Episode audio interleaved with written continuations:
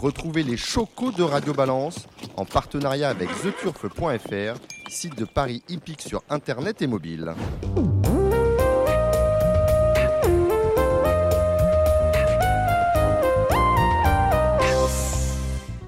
Bonjour, je suis Dominique Cordier, vous écoutez Radio Balance, nous sommes au Cardinal 5, place de la Porte de Saint-Cloud, chez Ludo.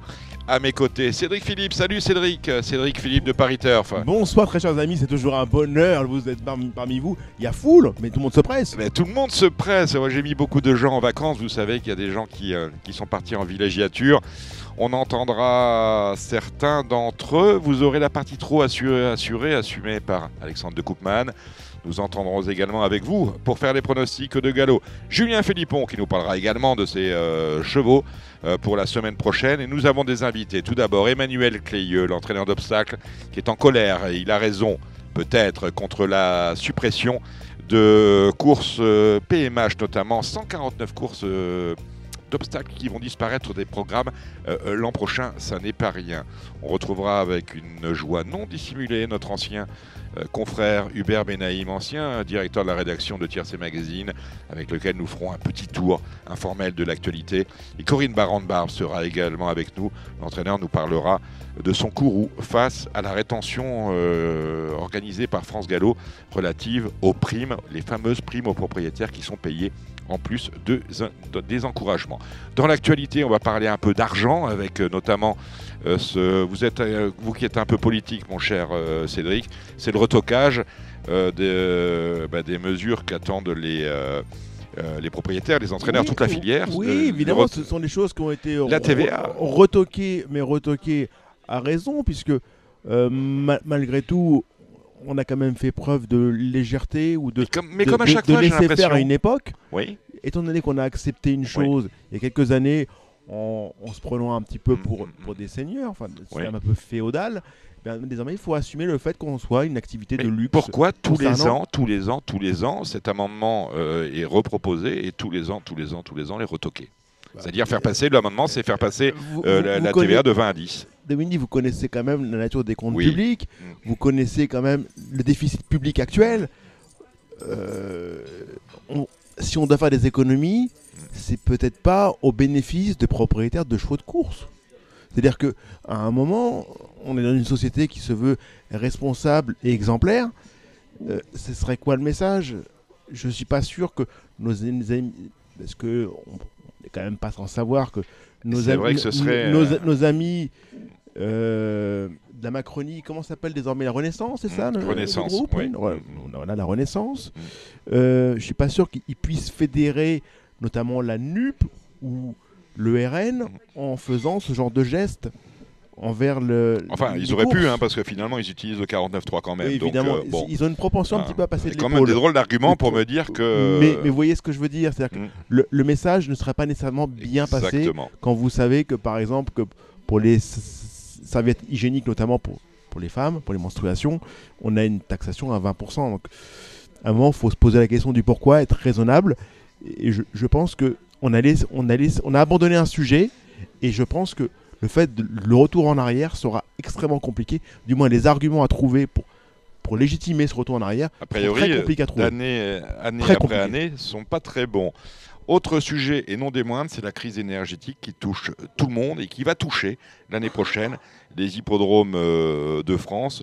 Le coût estimé, tenez-vous euh, tenez bien mon cher euh, Cédric Philippe, le coût estimé de l'augmentation des factures électricité gaz. Vous savez, quand vous organisez une nocturne, que vous accueillez du, public, que vous chauffez des salles, on pense à Vincennes cet hiver.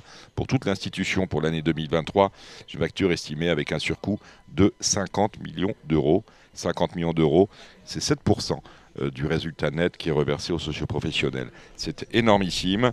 Je vous laisse avec euh, ce chiffre avant de retrouver. Ah euh, là, là, aussi, il faut se poser la question du pourquoi, de la nature des choses. Et c'est vrai que les, les, nocturnes ont de moins en moins font de moins en moins sens. Et ça, ça fait peut-être un peu. Et puis euh, il y aura peut-être une justification euh, du moins les domestiques, économique dire, en province notamment pour euh, les déplacer, en faire des euh, des semi-nocturnes, des diurnes, voire, voire, voire des maternelles. En tout cas, les deux présidents des, des systèmes s'activent autour de ce sujet entre guillemets brûlant. Et vous êtes, toujours sur Radio Valence. On est content que vous soyez là. On va commencer notre émission avec un premier intervenant. C'est Emmanuel Cléieux. À tout de suite.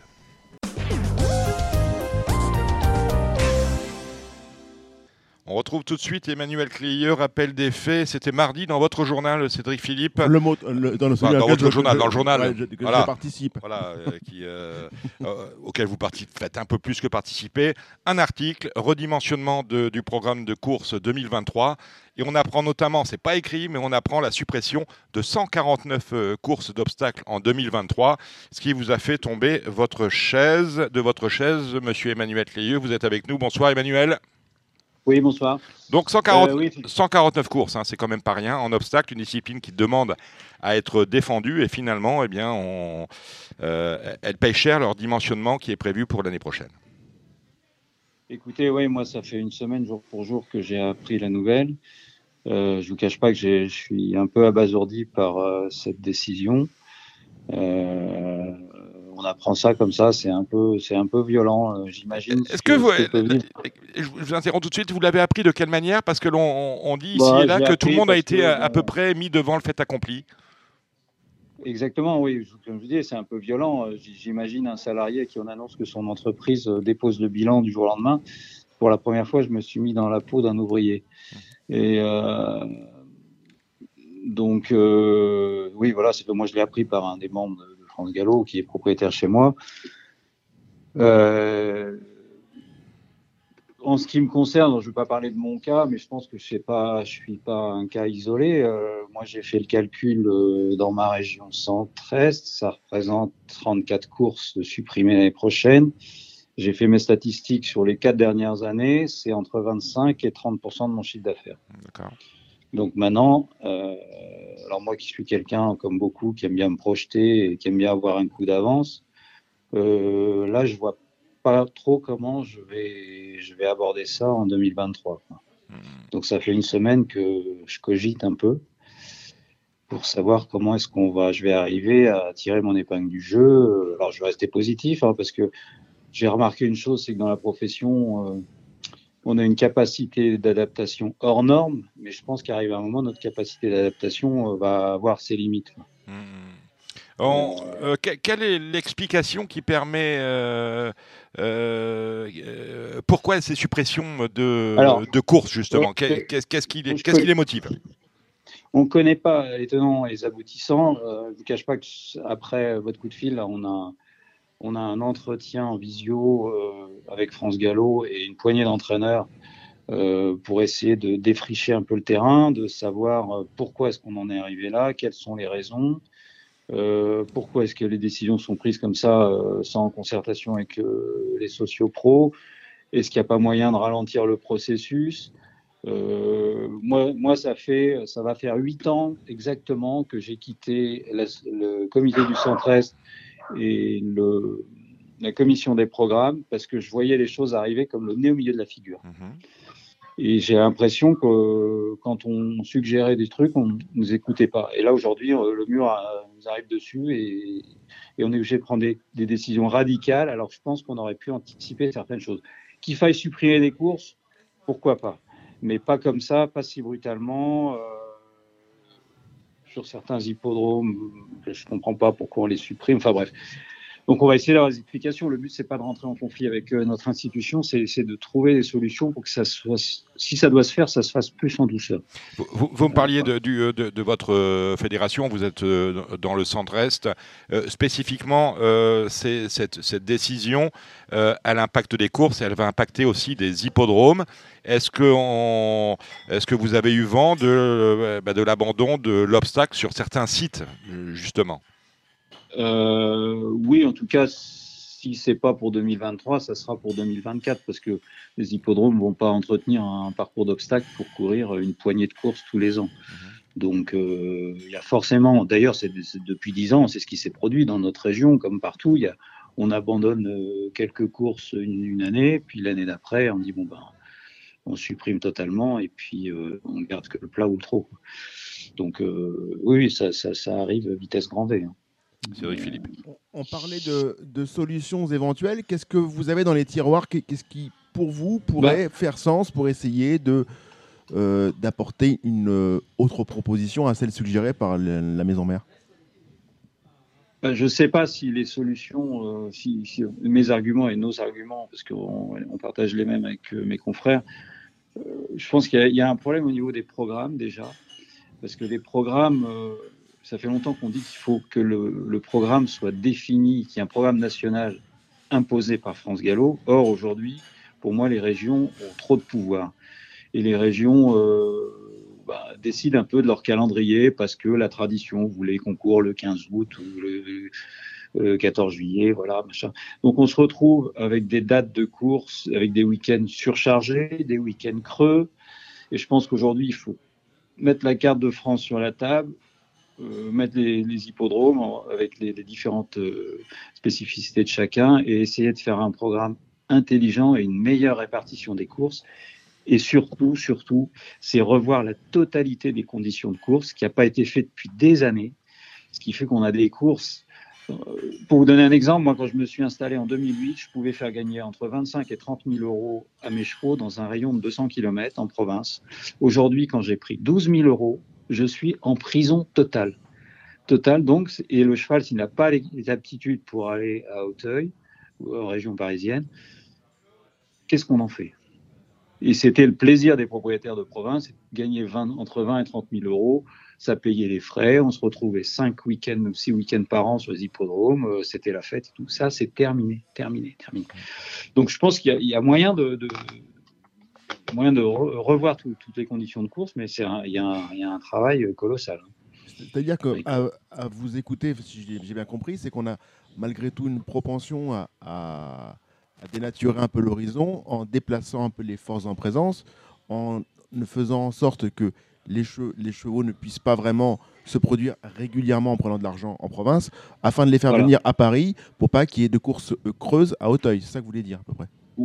Oui, oui, en quelque sorte, mais bon, on s'aperçoit que c'est vrai que, bon, à part quelques courses, euh, là, il y, a quelques, y a les pelotons sont fournis à Hauteuil, mais je pense que ça suffit pas à, alimenter, euh, parce que, bon, le nerf de la guerre, on sait que c'est l'argent, le PMU, le pari, et, ça suffira pas. Si, si on n'a pas la province, la petite et la, moyenne province pour, euh, pour les, les parieurs, je pense que là, on est en train de véritablement se tirer une balle dans le pied.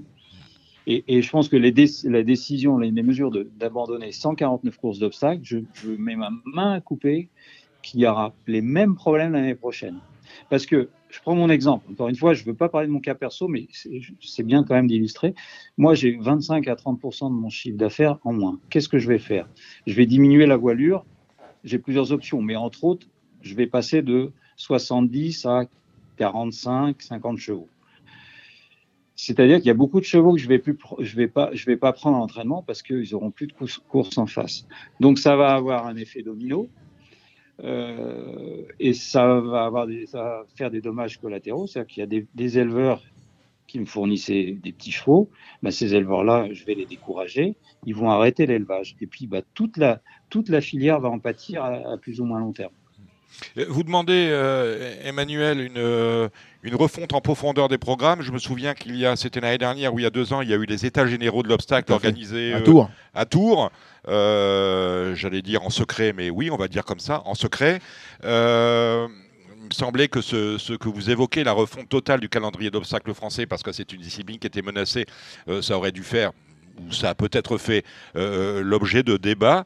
Euh, on en est où? Est-ce pour, Pourquoi les, les, bah, grandes euh, décisions ne sont pas prises? J'avais vaguement entendu parler de ça, mais je pense qu'il n'y en a rien sorti.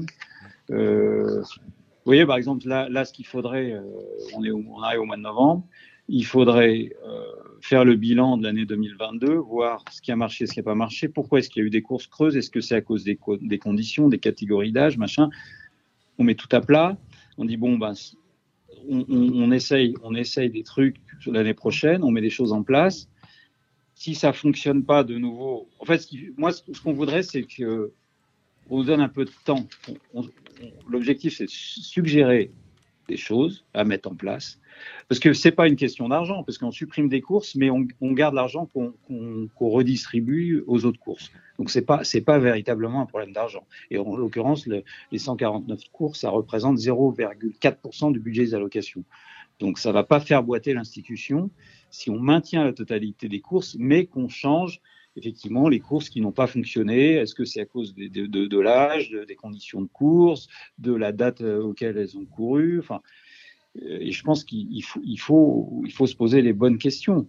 Mais moi, je, je suis prêt à, pour le coup, j'avais, j'avais quitté le navire il y a huit ans parce que j'ai l'impression de ne pas être entendu. Mais là, là, on est au pied du mur, donc il faut se retrousser les manches. Euh, s'il faut monter deux jours par semaine à Paris pendant deux mois pour refaire un programme, moi, j'y vais. Hein. Mmh. Pas de euh, problème. Il y a euh, les dernières élections, c'était il y a trois ans. Euh, jamais l'obstacle n'a été autant représenté au sein des instances de France Gallo qu'il y a trois ans, notamment par la liste Alliance Gallo, où quand même les grands éleveurs, les grands propriétaires et les grands entraîneurs de l'obstacle sont désormais représentés. On a l'impression que, paradoxalement, l'obstacle n'a jamais été aussi mal. Je préfère pas aborder le sujet. D'accord. C'est déjà un début de réponse. Euh, est-ce qu'on a tout dit, Emmanuel euh, Oui, on va peut-être parler, sur sujet. parler aussi des, des, forces de, des forces vives de l'écurie, peut-être, des, espoirs, des Non, ouais, non, il y a aussi une chose, c'est que le, le nerf de la guerre, comme je disais, c'est le, les paris. Euh, alors là, il y, a un, autre problème qu'on pourrait aborder, mais là, c'est un peu plus épineux. Je pense que ça concerne les jeunes chevaux. Aujourd'hui, on a axé le programme sur les trois ans en obstacle. Et qu'est-ce qui plaît un parieur, à mon avis hein, C'est d'arriver à suivre des chevaux dans la durée. Euh, c'est pour ça que ça fonctionne un peu mieux au trot, parce que les chevaux vieillissent davantage. Euh, Aujourd'hui, les, chevaux font des apparitions éclairs, euh, à part certains chevaux qui sont qui plus résistants que d'autres. Mais on n'a plus ces chevaux auxquels les parieurs s'attachaient et, et qui les faisaient venir aux courses. Et à mon avis, ça manque ça. Et je pense que c'est un peu dommage je ne dirais pas qu'il faut fonctionner à l'anglaise, mais on retarderait nos courses de jeunes chevaux, ne serait-ce que d'un trimestre ou deux trimestres. On aurait tout à y gagner euh, dans les années à venir. Après, ça, je pense que c'est complètement utopique. Hein, mais... Parce que la destination du cheval obstacle, un cheval obstacle, ce n'est pas un produit de, circuit court, c'est un produit de circuit long. Pas... Mais oui, mais sauf qu'aujourd'hui, on, de par la conjoncture, de par l'économie, les propriétaires aujourd'hui euh, ont moins le temps d'attendre. Mais je pars du principe qu'à partir du moment où, on a les moyens d'avoir un cheval, on doit avoir les moyens de l'attendre six mois de plus. Sinon, c'est pas la peine. Il ne faut pas avoir de chevaux de course. Mais, mais bon, ça, c'est encore, ça, fait partie des choses, à mon avis, à creuser. Mais j'ai l'impression que là, on est, on, est obligé de faire les choses dans l'urgence et, ça, c'est pas bon. c'est un peu, c'est un peu en rapport avec la société. On est quand même dans une société très opportuniste, avec peu, peu de gens qui se donnent les moyens de réussir ou du moins qui, une propension à, précipiter les choses. Et c'est vrai qu'on remarque que les courses par la nature euh, ont beaucoup évolué à ce sujet-là, notamment, comme le dit justement euh, Emmanuel, avec des chevaux qui courent beaucoup plus à l'âge de 3 ans, des handicaps de 3 ans qui arrivent de plus en plus vite, une filière qu'on précipite. Et, c'est vrai qu'on on, perd on perd un peu le sens. C'est-à-dire une personne qui sortirait de prison après 15 ans ne, retournerait, ne retrouverait pas des courses d'obstacles. C'est-à-dire que euh, comprendrait le, le trop, parce que c'est très simple, c'est très, très, très, très lisible, le galop aussi, mais c'est vrai que l'obstacle est complètement, complètement changé. Oui, complètement. Mais, mais ça, ça, évolue vraiment de façon exponentielle. Moi, je suis, ça fait quoi? Ça fait 12 ans que je suis entraîneur, mais je ne reviens pas, quoi. Je veux dire, c'est. Euh, bon, on va rester optimiste, mais euh, moi je suis un peu inquiet quand même. Enfin, il va falloir euh, prendre des bonnes décisions pour l'année prochaine. Et je vous dis, je pense que là on se tire une balle dans le pied parce que j'en ai parlé euh, notamment avec, un, mon confrère, avec François Nicole, qui, qui je m'entends très bien. alors il fait partie des gros entraîneurs parce qu'il a, il a le nombre, mais il se pose les mêmes questions. Hein. Il, se pose il se pose les mêmes questions. Donc si ces gens-là se posent les, mêmes questions, je pense que c'est inquiétant. inquiétant.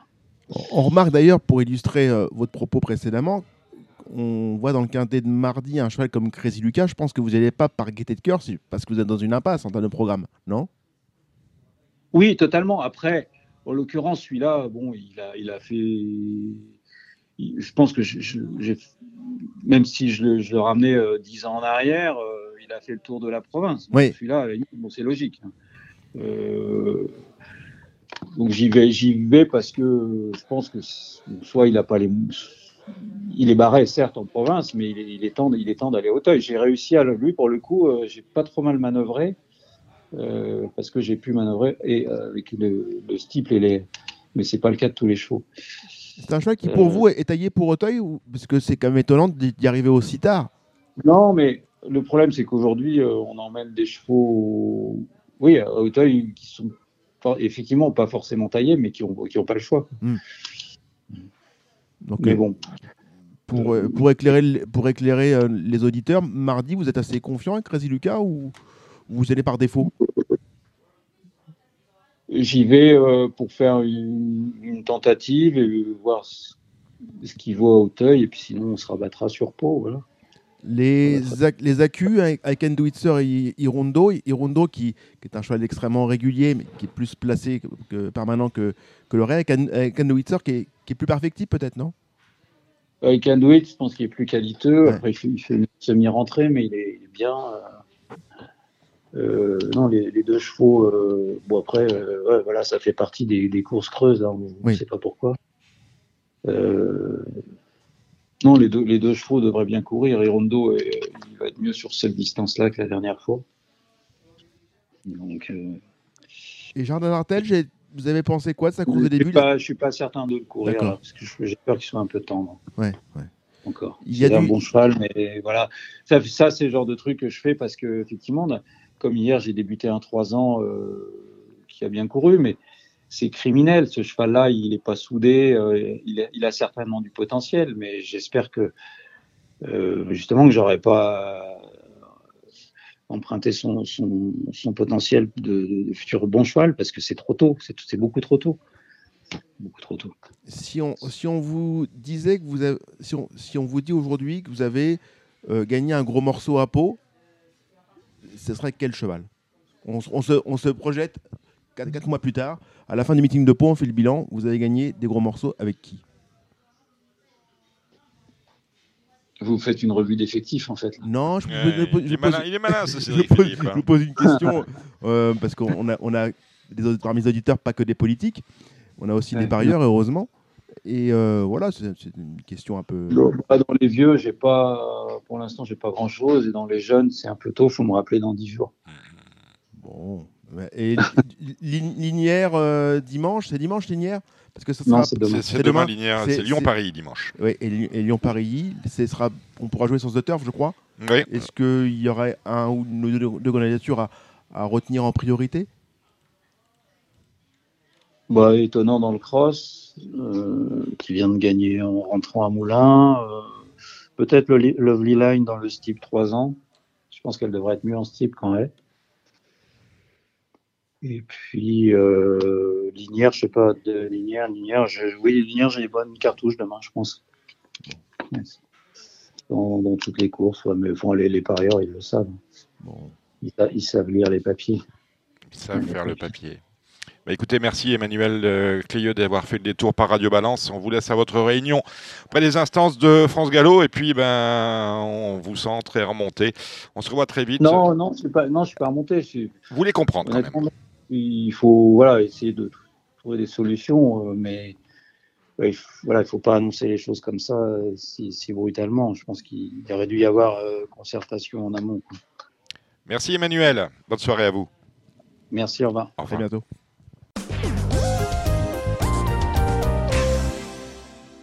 Alors, après Emmanuel Cléieux, nous retrouvons personne qu'on aime bien à Radio Balance, c'est Hubert Benaïm. Bonsoir Hubert Benaïm. Oui, bonsoir Dominique, comment allez-vous bah, Très très bien, merci. Ancien directeur de la rédaction de Tiercé Magazine, titre malheureusement disparu. Ça vous, on, est entre nous Hubert, ça vous a fait un, gros pincement au cœur quand vous avez su que le nouveau propriétaire euh, euh, du groupe Pariteur, groupe Matchem, supprimait euh, Tiercé Magazine, j'imagine. Bah écoutez, euh, pour ne rien vous cacher, j'ai quatre enfants et je considérais que Tiercé Magazine, c'était mon cinquième. Mmh. Euh, je vivais que, que pour lui et, et je travaillais jusqu'à, s'il fallait, même 14 heures par jour euh, avec euh, Tiercé Magazine dans la tête. Donc, euh, j'ai vraiment vécu Tiercé Magazine. Quoi. Mmh. Et quand, euh, quand, quand ça m'a fait vraiment un choc parce que je ne m'y attendais pas du tout. Et c'est ça qui a été terrible, c'est que ça a disparu comme ça des radars. Et c'est bien dommage parce que même aujourd'hui, je pense que si on reprenait le titre et on le mettait sur le net, je pense qu'il repartirait. Parce qu'on peut faire beaucoup de choses. C'était un titre qui était magique. et c'est bien dommage qu'il ait disparu des radars. En tout cas, Tiercé Magazine a peut-être disparu. Vous, votre passion du cheval, elle est restée intacte à tel point que, euh, puisque vous êtes euh, avec, euh, vous avez beaucoup de temps libre, vous occupez maintenant, vous donnez un coup de main à la société de course de Salon de Provence qui organise l'une de ces belles réunions demain samedi avec le Grand Prix d'automne en dernière course. C'est une matinale. Vous faites quoi auprès de la société de Salon de Provence, mon cher Hubert? Eh ben, écoutez, j'ai été sollicité par le président Yves Jacquin lorsque ben, j'ai pris ma retraite, on va dire. Mmh. Mais en fait, je n'ai jamais pris ma retraite parce que je continue tous les jours, tous les jours à travailler, à suivre. Et puis bon, j'ai, euh, vous savez que au départ, moi, je suis prof de maths. Mmh. J'ai fait des études de mathématiques, et c'est vrai que le, le d'étudier des courses pour moi, c'était, c'est comme étudier, faire des équations, essayer de résoudre des équations avec plusieurs inconnus. Et ce qu'il y a de merveilleux, c'est qu'en mathématiques, il y a toujours une solution, alors qu'aux courses, euh, avec le même raisonnement, ben, parfois vous faites tout juste tout faux. Et, et c'est là que euh, vraiment le, le, plaisir est à l'infini parce qu'on ne trouve jamais la solution. Et, et c'est vrai que Là, quand euh, Yves Jacquin m'a proposé, euh, je me suis demandé ce que j'allais pouvoir bien faire. Et puis finalement, j'ai accepté. Je m'occupe, euh, euh, je, les aide pour la communication de, de l'hippodrome au niveau des affiches. Vous voyez, pour le Grand National, j'ai participé à faire les affiches, communication dans les journaux, contact avec les sponsors. Et je dois dire que c'est une belle aventure parce que moi, j'ai toujours travaillé avec des salariés, des gens qu'on payait, donc des gens avec lesquels on avait un discours, puisque j'étais directeur des rédactions à l'époque de Jean-Claude Serroul et, et Jacques-Henri Hérault. Et là, je travaille avec des bénévoles et tout change. Dans les rapports, tout change. On ne parle pas pareil à un bénévole qu'à un salarié. Et c'est un art, vous voyez, c'est tout un. Et il y a une espèce de, de famille qui se, qui se crée. Et j'avoue qu'ils m'ont bien accueilli et ça fait chaud au cœur. Et je fais aussi euh, euh toutes les animations avec Jean-Philippe Thomas, qui est une véritable encyclopédie vivante des courses. Et donc on est deux. Euh, lui s'occupe de toute la partie pronostic, animation, et moi je fais tous les podiums. Euh, J'accueille donc pour le GNT, j'avais accueilli euh, pas mal de personnalités, et c'est vrai que euh, c'est un exercice qui m'a aussi passionné parce que en fait dans ce métier j'aime tout, de la maquette à la rédaction, à l'animation, c'est quelque chose, les ventes, tout me passionne. Euh, c'est quelque chose qui est vraiment ancré en moi. Vous, vous, le rappeliez, la société de course de Salon de Provence a organisé dans le circuit 2023 une étape du Grand National du Trot. C'était il y a quelques mois. Combien de réunions euh, annuellement sur ce, cet hippodrome euh, de Salon? Bien. Écoutez, on, on, a, on a 14 réunions, euh, dont une dizaine premium. Et, et, je dois, et je dois dire que euh, l'hippodrome de Salon, euh, son, son président Yves Jacquin, est, est, est, quelque part un magicien parce qu'il arrive encore euh, avec deux, trois événements. Euh, il le faisait avant que j'arrive, hein, donc je ne fais que de l'entretien. Euh, je les aide à entretenir et, et à faire venir par exemple dimanche euh, pour la réunion la grande fête de la, de la bière où on sert une, une choucroute géante sur un chapiteau avec un orchestre bavarois euh, on arrive à faire venir jusqu'à 3 4 000 personnes. C'est assez incroyable. Je, je, je n'en croyais pas mes yeux quand j'ai vu ça pour la première fois. J'ai dit c'est pas possible. C'est extraordinaire. Et, et c'est vrai qu'à Salon de Provence la mairie est très attachée à son hippodrome le maire est très attaché à son hippodrome et il aide vraiment euh, les courses à, à, continuer à vivre, à prospérer, à s'installer, à se développer. Et ça, vraiment, c'est un atout, évidemment, vous l'avez compris, c'est un atout majeur euh, pour Salon de Provence. On l'a d'ailleurs vérifié, on l'a d'ailleurs, je vous interromps, excusez-moi Hubert, on, l'a d'ailleurs vérifié euh, mercredi auprès du euh, président de la société de First, Gérard Bachet, qui a à peu près la même implication euh, localement au, au, sein de son équipe de bénévoles et de sa société de course que celui du président Jacquin à, à Salon de Provence. Paradoxalement, je le disais, euh, il est intéressant de noter qu'on a toujours des présidents de sociétés de course qui, quand même, demandent plus de choses parce qu'ils sont pour beaucoup atteints par la limite d'âge et un jour il va falloir trouver une solution. Et euh, quelque part, la clientèle, on a l'impression. Est-ce que vous avez, vous, en tant que, parieur et que membre d'une société de course, euh, vous l'impression, un peu comme nous à Radio Balance, on le dit régulièrement, qu'on perd euh, quotidiennement euh, beaucoup de clients? Ben écoutez, euh, c'est presque normal euh, dans la mesure où euh, les hippodromes ont fonctionné pendant, pendant des années. dans les années 50, il y avait 450 hippodromes en France, il en reste plus que 222. Et pourquoi? Tout simplement, il y a eu l'avènement d'Equidia et Equidia, c'est phénoménal Equidia parce que sans Equidia, on perdrait 30% des enjeux. Mais en même temps, il y a un prix à payer, c'est que les gens sont beaucoup plus informé en étant devant Equidia que sur un champ de course. Et si on ne donne pas, si on ne comprend pas ça, je crois qu'on n'arrivera jamais à faire revenir les gens aux courses. Ça va être très dur, hein, de toute façon, tel que c'est parti, parce qu'il y a tout un, renouvellement, mais on en reviendra. Il faut donner un avantage aux gens qui sont sur l'hippodrome. Or, sur l'hippodrome, vous êtes moins bien informé que si vous êtes devant Equidia. Je vous vois, vous, euh, vous travaillez, je crois, aussi pour Canal Exactement. c'est ça, hein, c'est bien ça. Oui, oui, c'est ça. Et, vous vous démenez de partout pour donner une information ou sur Canal Et je suis sûr que vous faites, vous faites du trafic sur Canal parce que vous donnez une information que l'on trouve nulle part ailleurs. Et là, il faudrait que sur les hippodromes, moi j'aurais bien aimé le faire, mais c'est un gros travail, il faut des moyens. Il faut que la personne, quand elle rentre sur l'hippodrome, elle donne son 06 et tout au long de l'après-midi, on lui envoie des textos pour lui donner des informations sur toutes les courses glanées dans le vestiaire. Vous voyez, un gars comme vous, avec votre équipe, votre infrastructure, vous montez une société, vous êtes dans le vestiaire, vous allez interviewer tous les jockeys, et sur l'hippodrome, vous avez cette information qui est supérieure à Equidia, et bien à ce moment-là, ils reviendront, les gens. On fait un peu les, les, gars à la barrière. On l'avait fait d'ailleurs une fois l'année dernière à Vichy, c'est-à-dire qu'on avait couplé euh, le programme Ici en Paris avec euh, la régie euh, finale de l'hippodrome, ce qui veut dire que les interviews que je faisais, interviews des drivers à la sortie des écuries, eh ben, elles renseignaient tout le public présent sur l'hippodrome. Qu'il faut faire, hmm. il faut. Ben, vous vous rendez compte que vous n'avez même pas le son des Kidia. Vous ne l'avez pas c'est-à-dire les informations d'Equidia, vous ne les avez pas. Le gars, il va aller aux courses, il faut prendre la voiture, l'essence, l'autoroute, le risque d'accident, euh, une heure et demie parfois pour aller à Cannes. Moi, je me souviens que dans les années 80, tout Marseille allait à Cannes. Aujourd'hui, tout Marseille, ben, dans les dans les points courses, euh, vous ou, installé dans son canapé. Bon, après, il faut voir aussi le, le, prix des boissons, il faut voir tout ça. En fait, il faut donner un avantage et voir même peut-être. Vous voyez, par exemple, on a supprimé le numéro plus. Mais ah, vous, étiez, vous étiez, un, un, fada du numéro plus, hein. vous ne l'auriez pas supprimé. on reviendra après si vous, voulez sur le quintet. Vous, l'auriez peut-être amélioré. Parce que, bon, Poursuivez Hubert. Si on revient sur le quintet, je vous donnerai mon avis. Mais, mais, mais c'est une erreur parce que euh, avec le numéro plus, on aurait pu par exemple dire que si vous faites votre quintet sur l'hippodrome, eh ben on vous en donne deux de numéro plus et les gens seraient venus. C'est-à-dire, vous enregistrez un quintet dans, dans le dur, ben, il y en a un, et sur l'hippodrome, il y en a deux. Si on veut les faire revenir, il faut leur donner un avantage. Et là, non seulement ils n'ont pas d'avantage, mais ils sont en infériorité. Donc, ils perdent, forcément, vous avez plus de chances de gagner en restant devant Equidia que d'aller sur un champ de course. À partir de là, vous avez tout compris.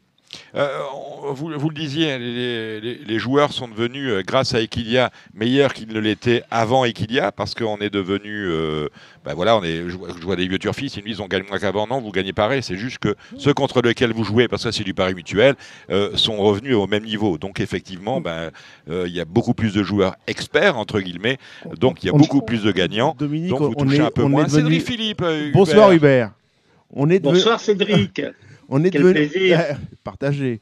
On est désormais tous experts. Bah oui. Désormais, on peut, on peut arriver. Bah, surtout vous. non, non, on peut arriver après trois mois dans une entreprise et être premier expert. Voilà.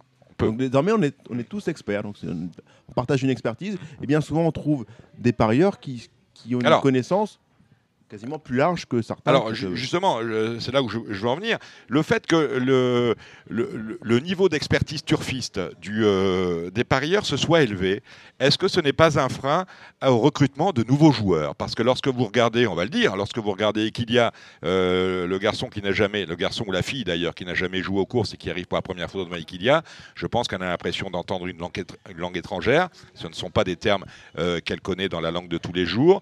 un, un journal de course pour quelqu'un qui découvrirait les courses, c'est assez compliqué. Est-ce que paradoxalement, le fait que tout le monde s'élève un peu dans espèce de connaissance maximale de, l'univers turfiste, ça nuit pas au recrutement de nouveaux joueurs. Vous qui êtes au contact bien entendu, de, de Bien entendu, puisqu'on va finir, comme je le dis de façon ironique, on va finir à, jouer entre nous. Parce que, bon, déjà, vous avez les gros parieurs internationaux qui faussent pas mal les rapports. Il faut, bien, il faut bien le reconnaître. Là, on n'est même plus dans l'expertise. Là, on est dans les super experts. En plus, ils ont un avantage par rapport au commun des mortels. Ils ont l'avantage de l'outil informatique qu'ils peuvent utiliser que le commun des mortels euh, ne peut pas utiliser. Voilà. Donc, euh, euh, si vous voulez, avant de, avant de placer quelqu'un devant Equidia, il faut des années. Donc, il faut les recruter. Et pour les recruter, il faut les recruter dans les points PMU. C'est là qu'il faut, il faut recruter les turfistes. Vous, n'allez pas les recruter devant Equidia, c'est pas ça. Il faut donc ils avaient un tout petit outil, c'était le numéro plus euh, qui donnait cette, cette illusion euh, de pouvoir gagner un million d'euros sans, ben, sans rien connaître en, fait. et là, ça a disparu. Donc là, on a du mal. D'ailleurs, euh, la clientèle est en train de vieillir. Bah, justement, euh, justement, le, chiffre d'affaires euh, du quintet se casse la figure. Est-ce que ce n'est pas, pas la démonstration de ce que je viens de vous dire? Parce que le quintet, c'est pas un jeu d'experts, quoi que vous en disiez. Ça peut l'être, mais pas sur toutes les courses. Est-ce que le, le quintet n'est pas la démonstration qu'on perd des clients et qu'on a du mal à recruter? Alors, de toute façon, là, actuellement, bon, les chiffres du PMU, ils ne sont pas mauvais du tout, puisqu'on est à 25 millions d'enjeux de, quotidiens. Euh, il y a 22 millions et demi sur le dur et il y a 2 millions et demi sur le online. Le problème, euh, avec la projection, si on fait une, projection pour 2022, on va arriver à 9 milliards et demi. Donc le chiffre n'est pas mauvais. Il n'est pas mauvais en soi. Seulement, quand on regarde du côté de la, FDJ, ils ont une progression de 12% au troisième trimestre. Et sur l'année 22 avec, 2022, euh, avec la Coupe du Monde qui arrive, les paris sportifs, euh, ils vont exploser les compteurs. Alors que nous, on va sûrement souffrir pendant un mois, un mois et demi. Euh, heureusement qu'il y a le meeting d'hiver où il y a les aficionados et où il y a vraiment des turfistes qui jouent parce que le trot est bien plus populaire et vous avez bien plus d'indicateurs pour gagner au trot qu'au galop. Bon, mais ça, on peut y revenir aussi. Donc, les enjeux où, ça foire, c'est les, les, enjeux sur le online à 2 millions et de, 2 millions et demi par jour, c'est pas assez. Ça veut dire quoi? Ben, Ça veut dire que tant qu'on ne fera pas des jeux spécifiques sur le online, les gens ben, ne viendront pas. Et ils viendront, mais les jeunes, mais les autres ne viendront pas parce qu'ils ont leurs habitudes. Et c'est très difficile de se défaire des habitudes. Et comme les turfistes disparaissent, euh, parce que bon, ils vieillissent, ils tombent malades, ou qu'ils disparaissent euh, tout simplement parce qu'ils décèdent, bah, à ce moment-là, comme il n'y a pas de clientèle qui se renouvelle, on a le même problème avec les bénévoles euh, euh sur les, sur, euh, dans les sociétés de course. Euh, je, je, je, suis plus tout jeune et j'ai l'air d'un gamin. donc, c'est que, c'est que la moyenne d'âge est, est, est, quand même assez élevée. Il faudrait que, il faudrait faire venir. Et là, on n'y arrivera pas. On n'y arrivera pas comme ça. Et faire venir des gens dans, aux courses, il faudrait déjà revisiter le quintet euh, Alors justement, bah, parce qu'à mon avis, au bah PMU, ils sont en train, de en train, de préparer la chose, de la même manière que les alternatives préparent euh, euh, des, des, produits novateurs pour relancer, notre partenaire étant The Turf par exemple, pour imaginer, pourquoi pas, un, un, The 5 ordre, on peut imaginer cela. Comment vous, à la tête du PMU, mon cher Hubert Menaïm, vous relanceriez le quintet? Est-ce que d'abord ce serait le quintet que vous relanceriez ou est-ce que vous laisseriez tomber le, le quintet? C'est un peu l'impression euh, que j'ai par rapport à la situation présente, parce que ça fait euh, deux ans que le quintet va mal, ça fait deux ans qu'on n'y touche pas. Et c'est vrai qu'on l'avait lancé, on avait lancé le nouveau quintet il y a euh, trois ou quatre ans. Comment vous, Hubert Benaïm, si vous étiez aux, commandes du PMU, vous relanceriez le quintet si c'était le quintet qui pourrait devenir, redevenir le jeu grand public qu'on a connu? Bon, vous me flattez beaucoup, mais... je, ne vous, flatte pas, je vous mets en situation, Hubert. Euh, avant d'aborder ce, de répondre à votre question, je vais répondre parce que justement, je m'y suis vraiment penché dessus et j'ai quelque chose à proposer. Mais d'abord, euh, ce que je veux dire, c'est que les points de vente aujourd'hui, euh, un, les patrons ne sont pas contents. Ils ont un pourcentage qui est dérisoire par rapport à la française des jeux. Ils le savent et ils se démènent plus. Ça, je, c'est, ça vous, vous, faites, vous allez en immersion dans deux, trois PMU et vous allez comprendre. La deuxième, c'est que il y a trop de PMU qui ferment le dimanche. À Aix-en-Provence, par exemple, où j'habite, Pour trouver un PMU ouvert le dimanche, il faut en faire 4 ou 5. C'est-à-dire, ils sont ouverts en semaine jusqu'au samedi et basta. Même le jour du prix d'Amérique ou le prix de l'Art de Triomphe. À tel point que le, premier jour du, jeu, du jeu au cours, c'est le samedi. Région, pour se faire payer un gain inférieur à 1000 euros, c'est un véritable parcours du combattant. Si vous n'êtes pas client du PMU, on ne vous paie pas. Voilà. Donc, à partir de là, euh, déjà, il faudrait travailler ça. En plus, on a l'impression, de ce que je vois, c'est que les gens euh, jouent, il y a de moins en moins de joueurs, mais ils jouent de plus en plus. Moi, je serais curieux d'avoir le panier moyen du turfiste aujourd'hui comparé à il y a 10 ans, 20 ans, 30 ans. J'ai l'impression qu'il est, en train de monter de façon exponentielle. Et ça rejoint ce que vous disiez au début, c'est qu'on a affaire à une clientèle de plus en plus d'experts. D'experts, tout à fait. Les gens, ça devient une expertise, ça devient un jeu d'initié. Et seulement, euh, face aux gros parieurs internationaux, euh, vous n'avez aucune chance. Donc, ça, c'est vraiment ces problématiques. On voit les rapports. Euh, vous m'entendez toujours? Oui, bon, on vous écoute religieusement, Hubert. Euh, contrairement, euh, là aujourd'hui, vous voyez, vous avez des courses au trot de 18 partants, mais vous, voyez des chevaux qui font 3,50 gagnants. Mais comment c'est possible? Ça devrait même pas exister. Tout simplement, et, souvent, ils sont déférés des quatre premières fois, les gens jouent comme ça maintenant. Et, ça, devient presque un jeu d'initié. Et ça, ben, les autres n'ont pas envie de venir quand on dit que les meilleurs gagnent. Ben, déjà, vous dites que les meilleurs gagnent. Bon, ben, vous, découragez les autres, hein, parce que quand on débute, on n'est jamais, on n'est jamais le meilleur. Non, ça s'apprend. Il faut payer pour apprendre.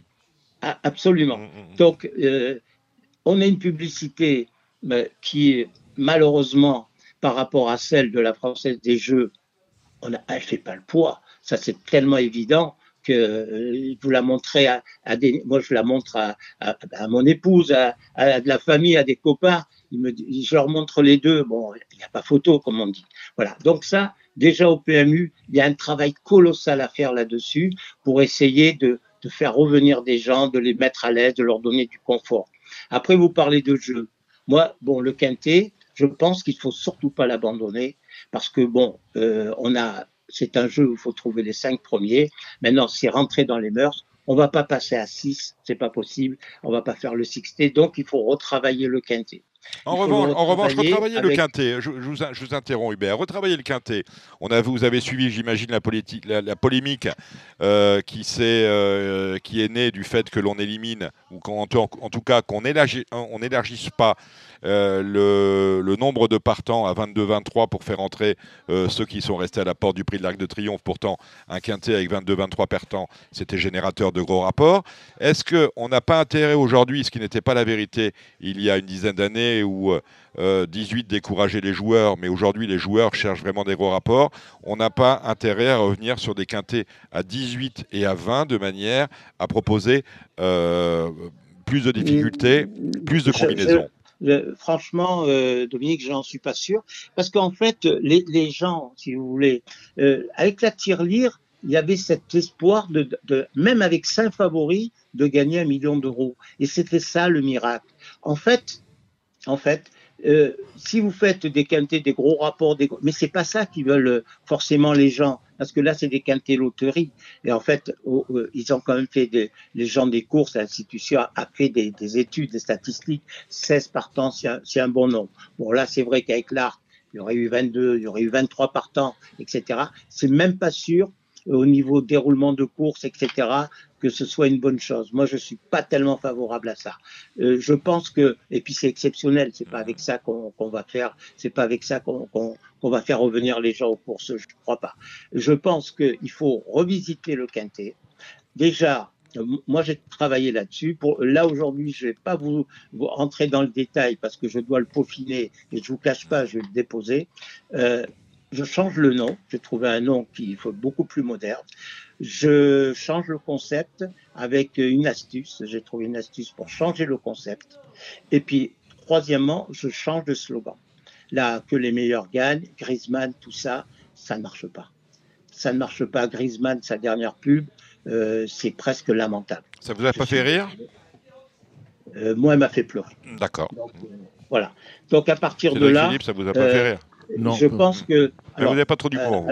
à, l'occasion, à l'occasion, si vous m'invitez, quand je l'aurai bien peaufiné, je reviendrai vous le présenter et, pour en débattre. Et puis si le PMU, si au PMU, Madame Malcaz Doublé, que je que j'ai hein. croisé parce que je connaissais bien les autres, mais elle, bon, je suis arrivé quand elle est arrivée, moi je suis parti. Donc euh, si elle est, si elle est disposée à m'écouter, ben moi moi je suis tout à fait euh, euh, je suis tout à fait partant pour pour pour lui exposer ses idées. Il faut Dominique, il faudrait.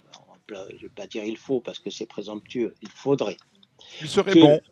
Il faut arrêter de se dire il faut faire, c'est les partants, c'est les courses qui font les paris. Il faut faire des paris en fonction des partants. On a commencé avec le. C'est exactement le discours de Cédric Philippe. Voilà, c'est la, la, course qui doit commander le jeu, le, pari qui en sert de support. C'est les partants qui doivent commander le jeu. Et c'est et c'est le support qui doit commander le pari. Les paris, par exemple sur Internet, il faut faire d'autres paris. Et même sur les hippodromes, il faudrait trouver un pari spécial hippodrome pour que les gens reviennent. Dans le temps, il y avait le pari double.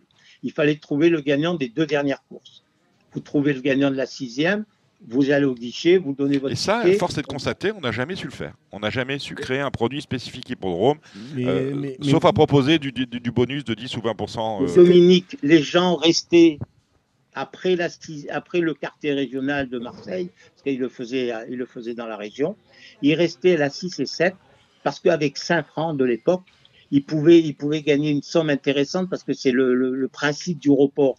Et, et, le, report, c'est un des plus beaux jeux parce que c'est un, un, jeu multiplicateur. Vous multipliez avec des sommes euh, au départ faibles, vous pouvez arriver à, à, à, à faire euh, une somme très importante, un gain important. Et ça, c'est quelque chose qu'on n'a pas su exploiter, les gens savent pas.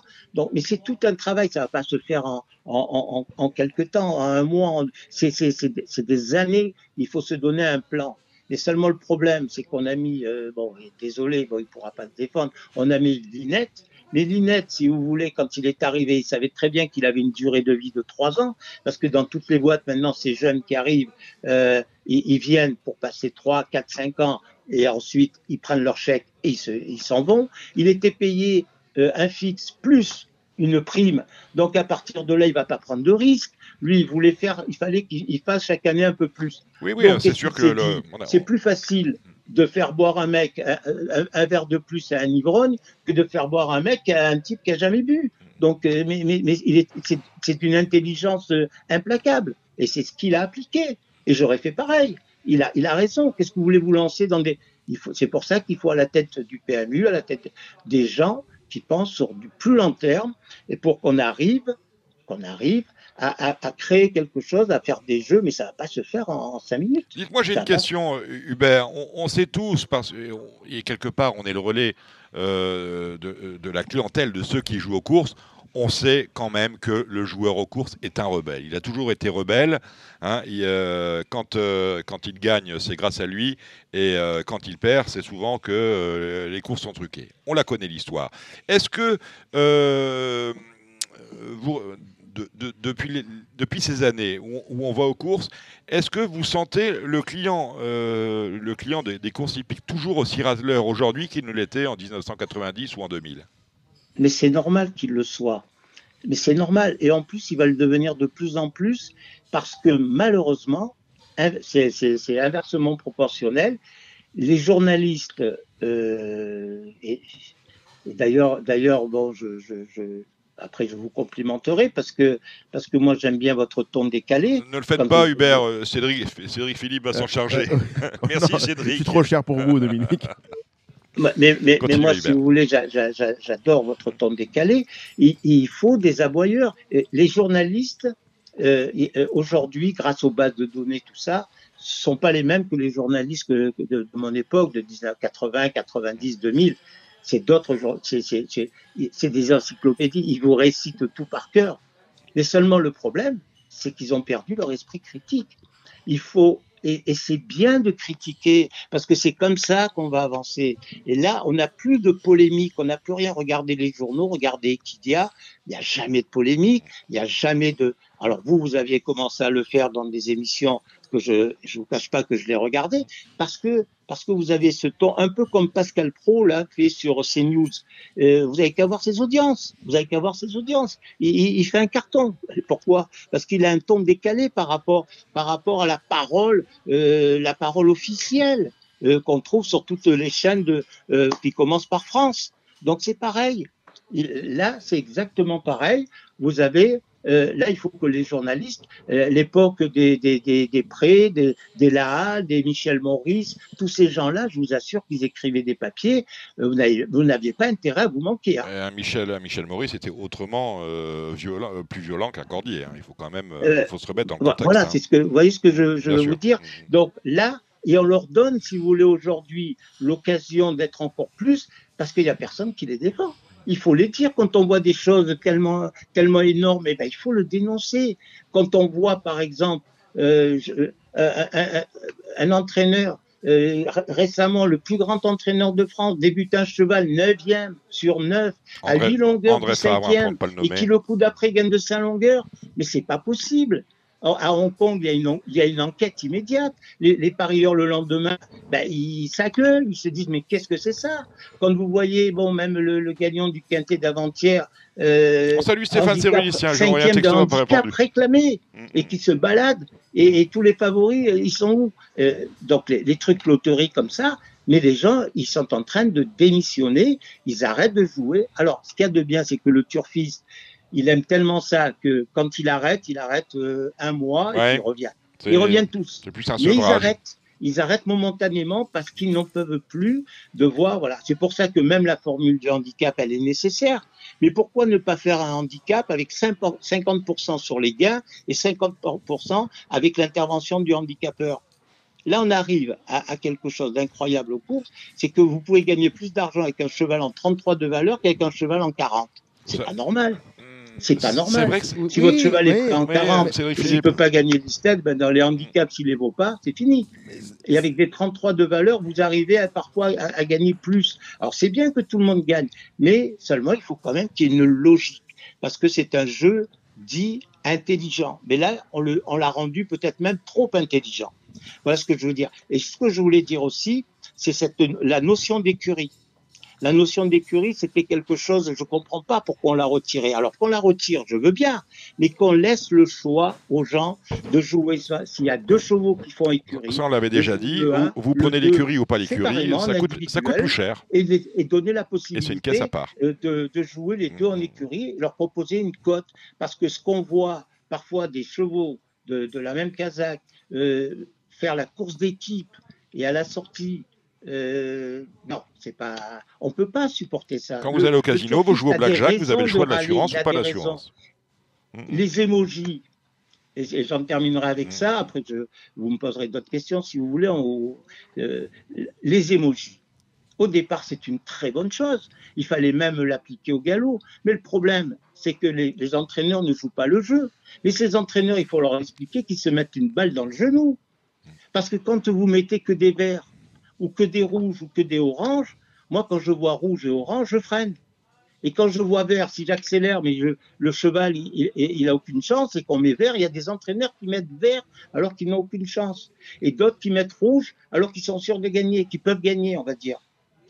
Donc, soit bah, les gens Hubert, on, on, est bien placé pour le savoir, vous, vous encore plus que moi, que euh, nous avons quand même une qualité, nous les journalistes, c'est que nous faisons le papier, chacun son métier. C'est-à-dire qu'un entraîneur sait si son cheval est en belle condition physique, euh, connaît l'aptitude de son cheval, mais il ne connaît pas l'opposition et ne sait pas quelle chance il a dans le contexte.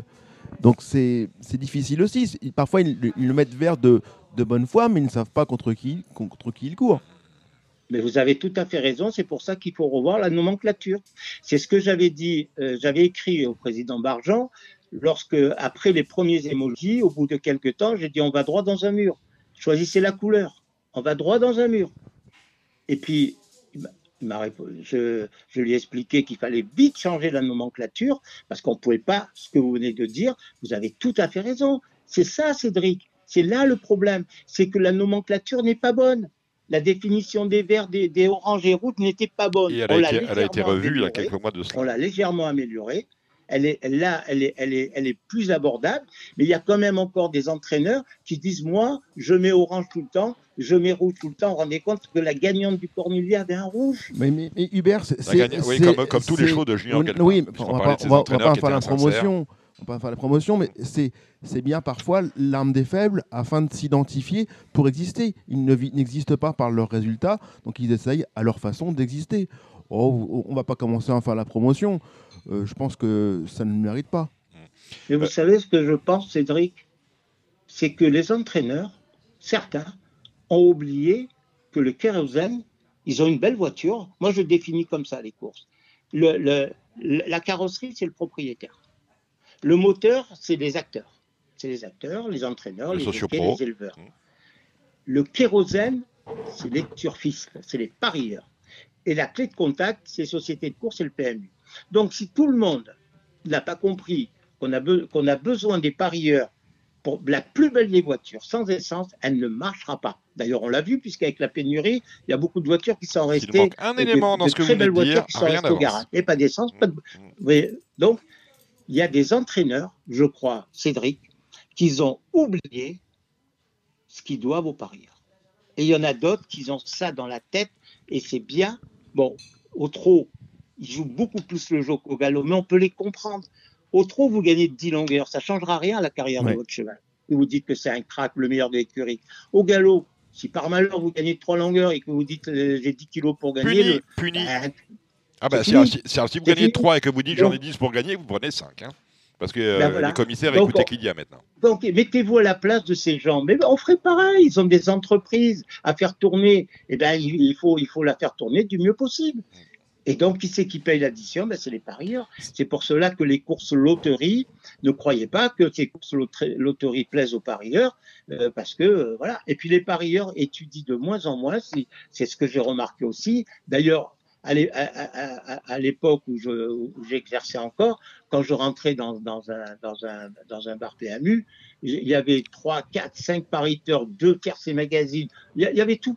Là aujourd'hui, il y en a, y a plus rien sur la table. Il y a le journal local et il joue euh, avec le, il, joue avec le, juste les drivers, les déférés, et, souvent même ils prennent deux, deux, bases, trois bases, et puis ils font des champs totaux parce que parce que parce qu'ils ont compris que euh, ils veulent plus étudier parce qu'il y a cinq réunions aussi. C'est fastidieux d'étudier cinq réunions. Je sais pas si vous avez essayé. Moi, j'ai.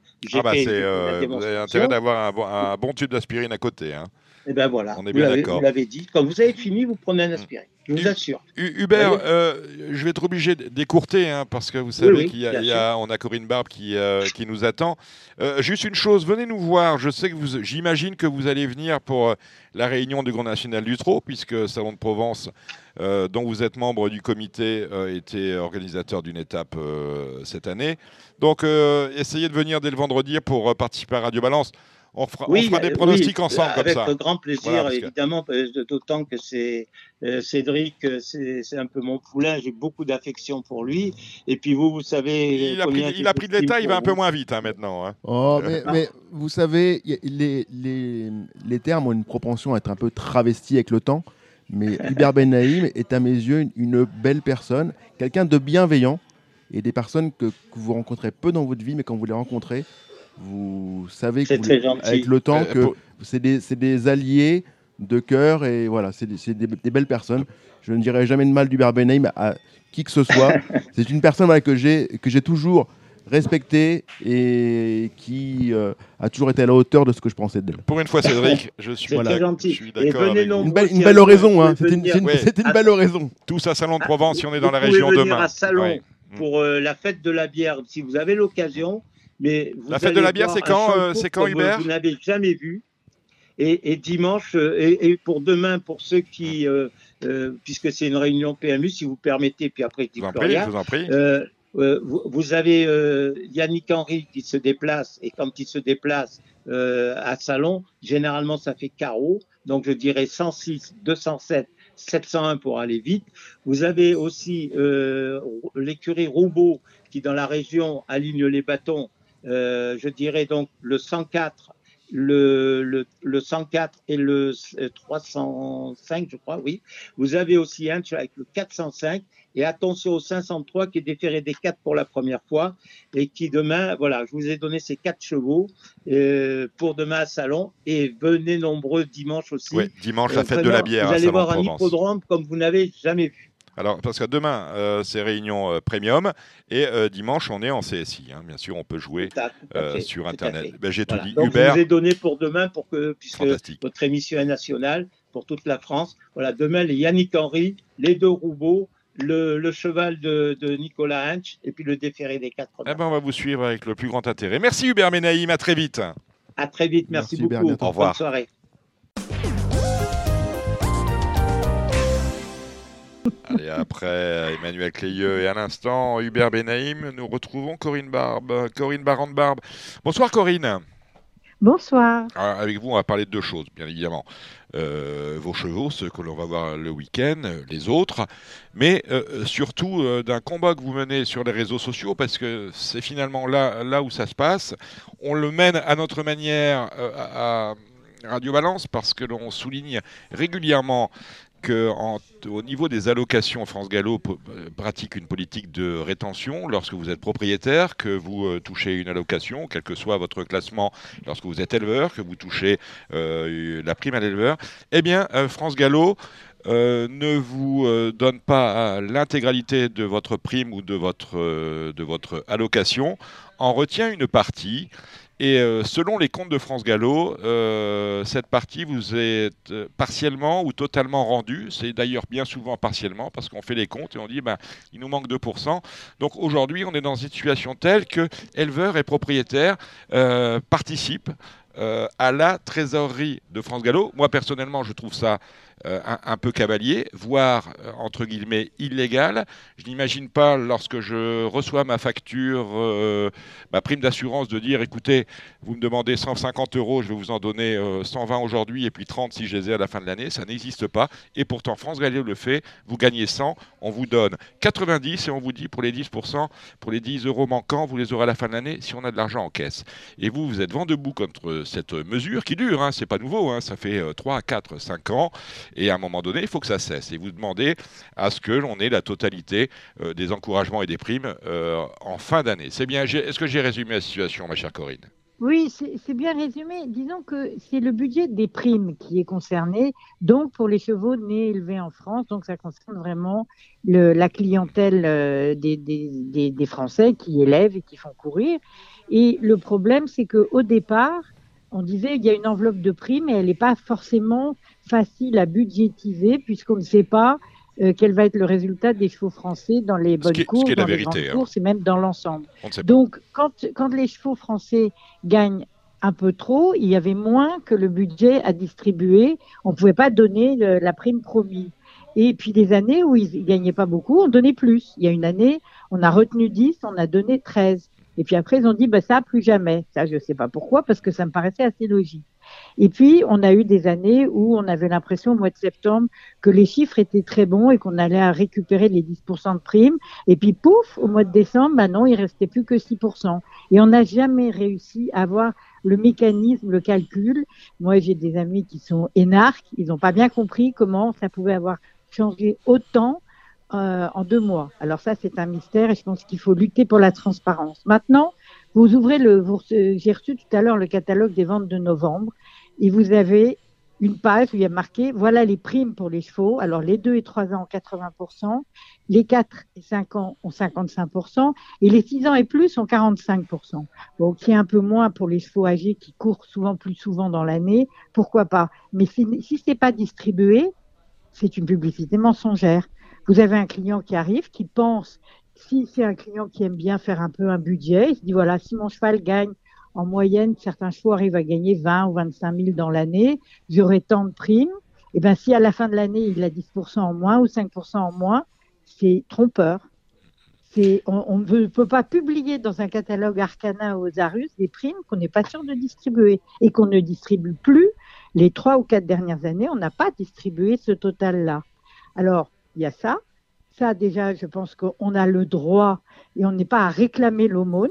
il faut bien penser que c'est un moteur, que les gens qui sont concernés par ces primes, c'est le propriétaire, donc aussi l'éleveur, puisque les primes à l'éleveur sont assises sur l'assiette des primes, euh, enfin des, gains et des, primes aux propriétaires, c'est l'entraîneur, les jockeys, et aussi des équipes. Notre personnel, quand on ne donne pas les 10% de primes, on le vole quelque part, parce que cet argent, il a été gagné en fonction d'un programme qui est prévu, qui est annoncé, et c'est pas normal. Alors après, on nous rend un petit peu. Alors quand on nous rend un petit peu, il faut aussi voir que parfois les employés sont plus les mêmes à la fin de l'année. Il y a des gens qui sont partis, qui n'auront jamais les 3% qu'on va nous rendre au lieu des 10 qu'on nous a retenus. Tout ça, c'est pas. Je trouve que ce n'est pas clair et que les les allocations et les primes n'ont pas à être la variable d'ajustement. Cette année, on sait qu'il y a eu un scandale, il y a eu de l'argent détourné à France Gallo. Je voudrais bien être sûr que c'est pas les primes qui vont servir à, entre guillemets, éponger tout ça. Euh, ce qui est promis au client doit être donné au client. Il faut respecter le client pour qu'il nous respecte aussi. Et il faut savoir que les allocations, d'une part, c'est pas l'aumône, et ensuite, les chevaux français. On nous a expliqué tout l'été qu'il y avait que les chevaux anglais qui gagnaient, que c'était dommage, que c'était pas bien, etc. Quand vous avez un cheval français qui gagne plusieurs courses, qu'est-ce qui se passe? On se rue sur vous pour vous l'acheter. Hein? Alors on nous dit oui, il y a beaucoup plus d'allocations en France qu'en Belgique, qu'en Allemagne, et même qu'en Angleterre et tout ça. Oui, mais alors qu'est-ce qui se passe? Il y a Hong Kong qui vient, il y a les États-Unis qui viennent et qui nous offrent des fortunes pour des chevaux pour aller dans des pays où ils vont gagner beaucoup plus. Donc il est très important que France Gallo, au lieu de se préoccuper tout le temps de la santé des ventes, regarde aussi les allocations et que les allocations soient incitent les gens à garder les chevaux.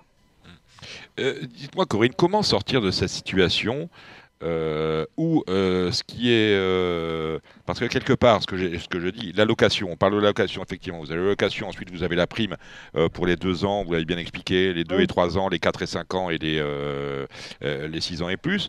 Comment sortir de cette situation où l'argent qui est enfin je veux dire quelque part ce que je voulais dire c'est qu'une course l'allocation c'est un contrat quelque part entre celui qui va la courir le propriétaire l'entraîneur le jockey et, et l'organisateur de la course. Si l'organisateur de la course n'est pas à même de vous il faut respecter ce contrat, c'est tout. Bien sûr. Et ce ça doit être une priorité. Ça doit être une priorité soutenue, qui devrait être soutenue par le ministère du Budget. Quand on promet, on donne ce qu'on a promis. D'autant que tous les programmes de course sont visés par l'État. Je veux dire, ça paraît au journal officiel.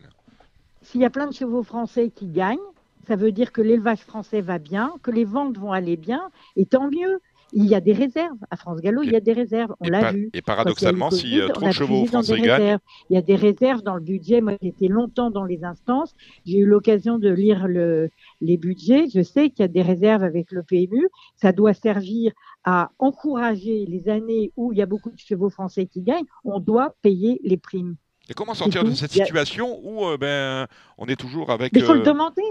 Il faut le demander. Et pourquoi les associations ne le demandent pas Association d'éleveurs, association de, propriétaires, vous avez été élu vous-même, vous le demandez sans cesse, mais on a l'impression que, à part. Moi, je suis plus élu. Non, mais je sais bien, mais vous. vous... Puisque les, je suis entraîneur. Vous avez été. Et je n'ai plus le droit de représenter les propriétaires, même si j'ai 75% de mon effectif et que j'élève aussi. Mais peu importe. Et pour ça, je trouve que les réseaux sociaux, c'est très bien. Je dis ce que je pense beaucoup de gens le lisent.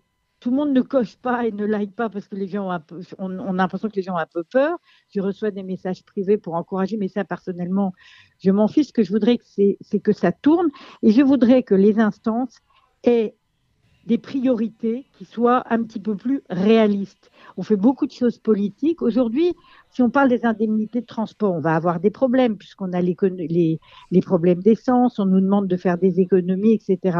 Les indemnités de transport, il faut savoir que s'il y a quatre jockeys dans une voiture, on divise leur indemnité par quatre. S'il y a 18 chevaux dans un camion avec la remorque, on paye 18 fois l'indemnité de transport. Et ça, je pense que c'est pas normal et que c'est pas une bonne gestion, car je ne sais pas si vous le savez, mais les indemnités de transport sont prises sur le budget allocation. Et ça, ça, serait assez simple quand les chevaux arrivent de dire voilà, il y a tant de chevaux dans le camion et de demander à des spécialistes, aux transporteurs, quel est le. Qu'on applique au prorata, tout simplement. Quoi, un barème en disant voilà, s'il y a plus de tant de chevaux, l'indemnité est divisée par deux, ça me paraît normal. Corinne, vous connaissez beaucoup de jockeys qui, qui, se déclarent arriver à 3 ou 4 et divisent les frais de déplacement Parce que moi, j'étais jadis propriétaire un certain temps. C'était une, déclaration voilà, Voilà, parce que moi, moi, ça a été un des plus grands irritants de ma carrière de, de propriétaire, ça a été les déplacements de jockey. Parce que... Oui, vous savez, euh, franchement, je ne veux pas faire une, une remarque, mais les jockeys sont des gens qui travaillent énormément, qui prennent beaucoup de risques et qui, qui risquent leur vie pour monter votre cheval en course. Je pense qu'ils n'ont pas à payer pour aller là-bas. Non, je, voilà. parle, je, parle, pas de ça, mais je, parle Alors, de, de si certains. Je connais beaucoup. Je vais vous répondre. Je vous réponds tranquillement. Hein. Quand les chevaux, quand, quand un jockey va avec quatre autres, c'est celui qui conduit, qui engage les frais, qui fait la feuille. Ils ne font pas tous une feuille comme s'ils y étaient tous allés avec leur voiture. Parce que c'est une déclaration sur l'honneur. Alors, il y en a peut-être qui trichent. C'est possible. Mais enfin, tous les chevaux qui vont aux courses sont indemnisés pareil, qu'ils soient 18 dans le camion ou un tout seul. Alors, moi, je ne demande pas, c'est, je sais pas comment dire, je pense qu'il faut respecter tout le monde, mais je pense qu'il y a beaucoup d'argent qui part et qui pourrait être mieux distribué. La question, c'est pas de savoir si les jockeys devraient être plus non, non, mais Vous remarquerez, à raison d'ailleurs, que les frais de déplacement des jockeys ont une propension à augmenter. Et, c'est très bien, hein, parce qu'ils ont, ils ont une association qui les défend. Mais il y, mais a des barèmes nationaux. Oui, mais, elle est évolutive. Les, les, déplacements des chevaux, le, le, tarif n'augmente pas au même rythme. Mais si. Ah non. Mais bien sûr ah que si. Ah non, non. Mais, mais regardez, regardez euh, le déplacement. Vous allez dans euh, gérer. Oui, je sais bien, je connais, je connais vous allez voir les indemnités de transport mm. par rapport au kilomètre. et je peux vous dire que si, vous, vous, allez, vous faites un aller-retour et qu'ils vous donnent 458 euros, et ben si vous avez 5 euh, chevaux dans le camion, ils vont vous donner 2000 euros. Non, je vous parle de l'évolution, l'évolution du tarif kilométrique. Je vous dis que l'évolution du tarif kilométrique est beaucoup plus rapide et sensible pour les jockeys, et heureusement, parce que les coûts augmentent, et c'est évident. Mais, pas le propos, là. C'est un exemple. J'ai essayé d'expliquer comment trouver l'argent pour convaincre les propriétaires de continuer.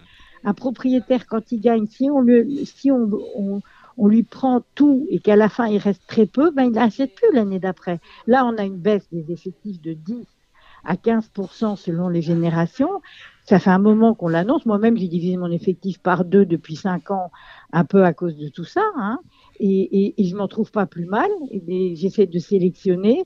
Il y a peut-être des chevaux que j'aurais entraînés qui auraient été des, des, bons compétiteurs et qui seraient restés dans le circuit et que, qui ne viendront plus. Et puis, on essaye toujours d'opposer les gros et les petits. Ah oui, les agacans, les vertémères, ils gagnent beaucoup. Ils payent beaucoup de pensions, ils emploient beaucoup de monde.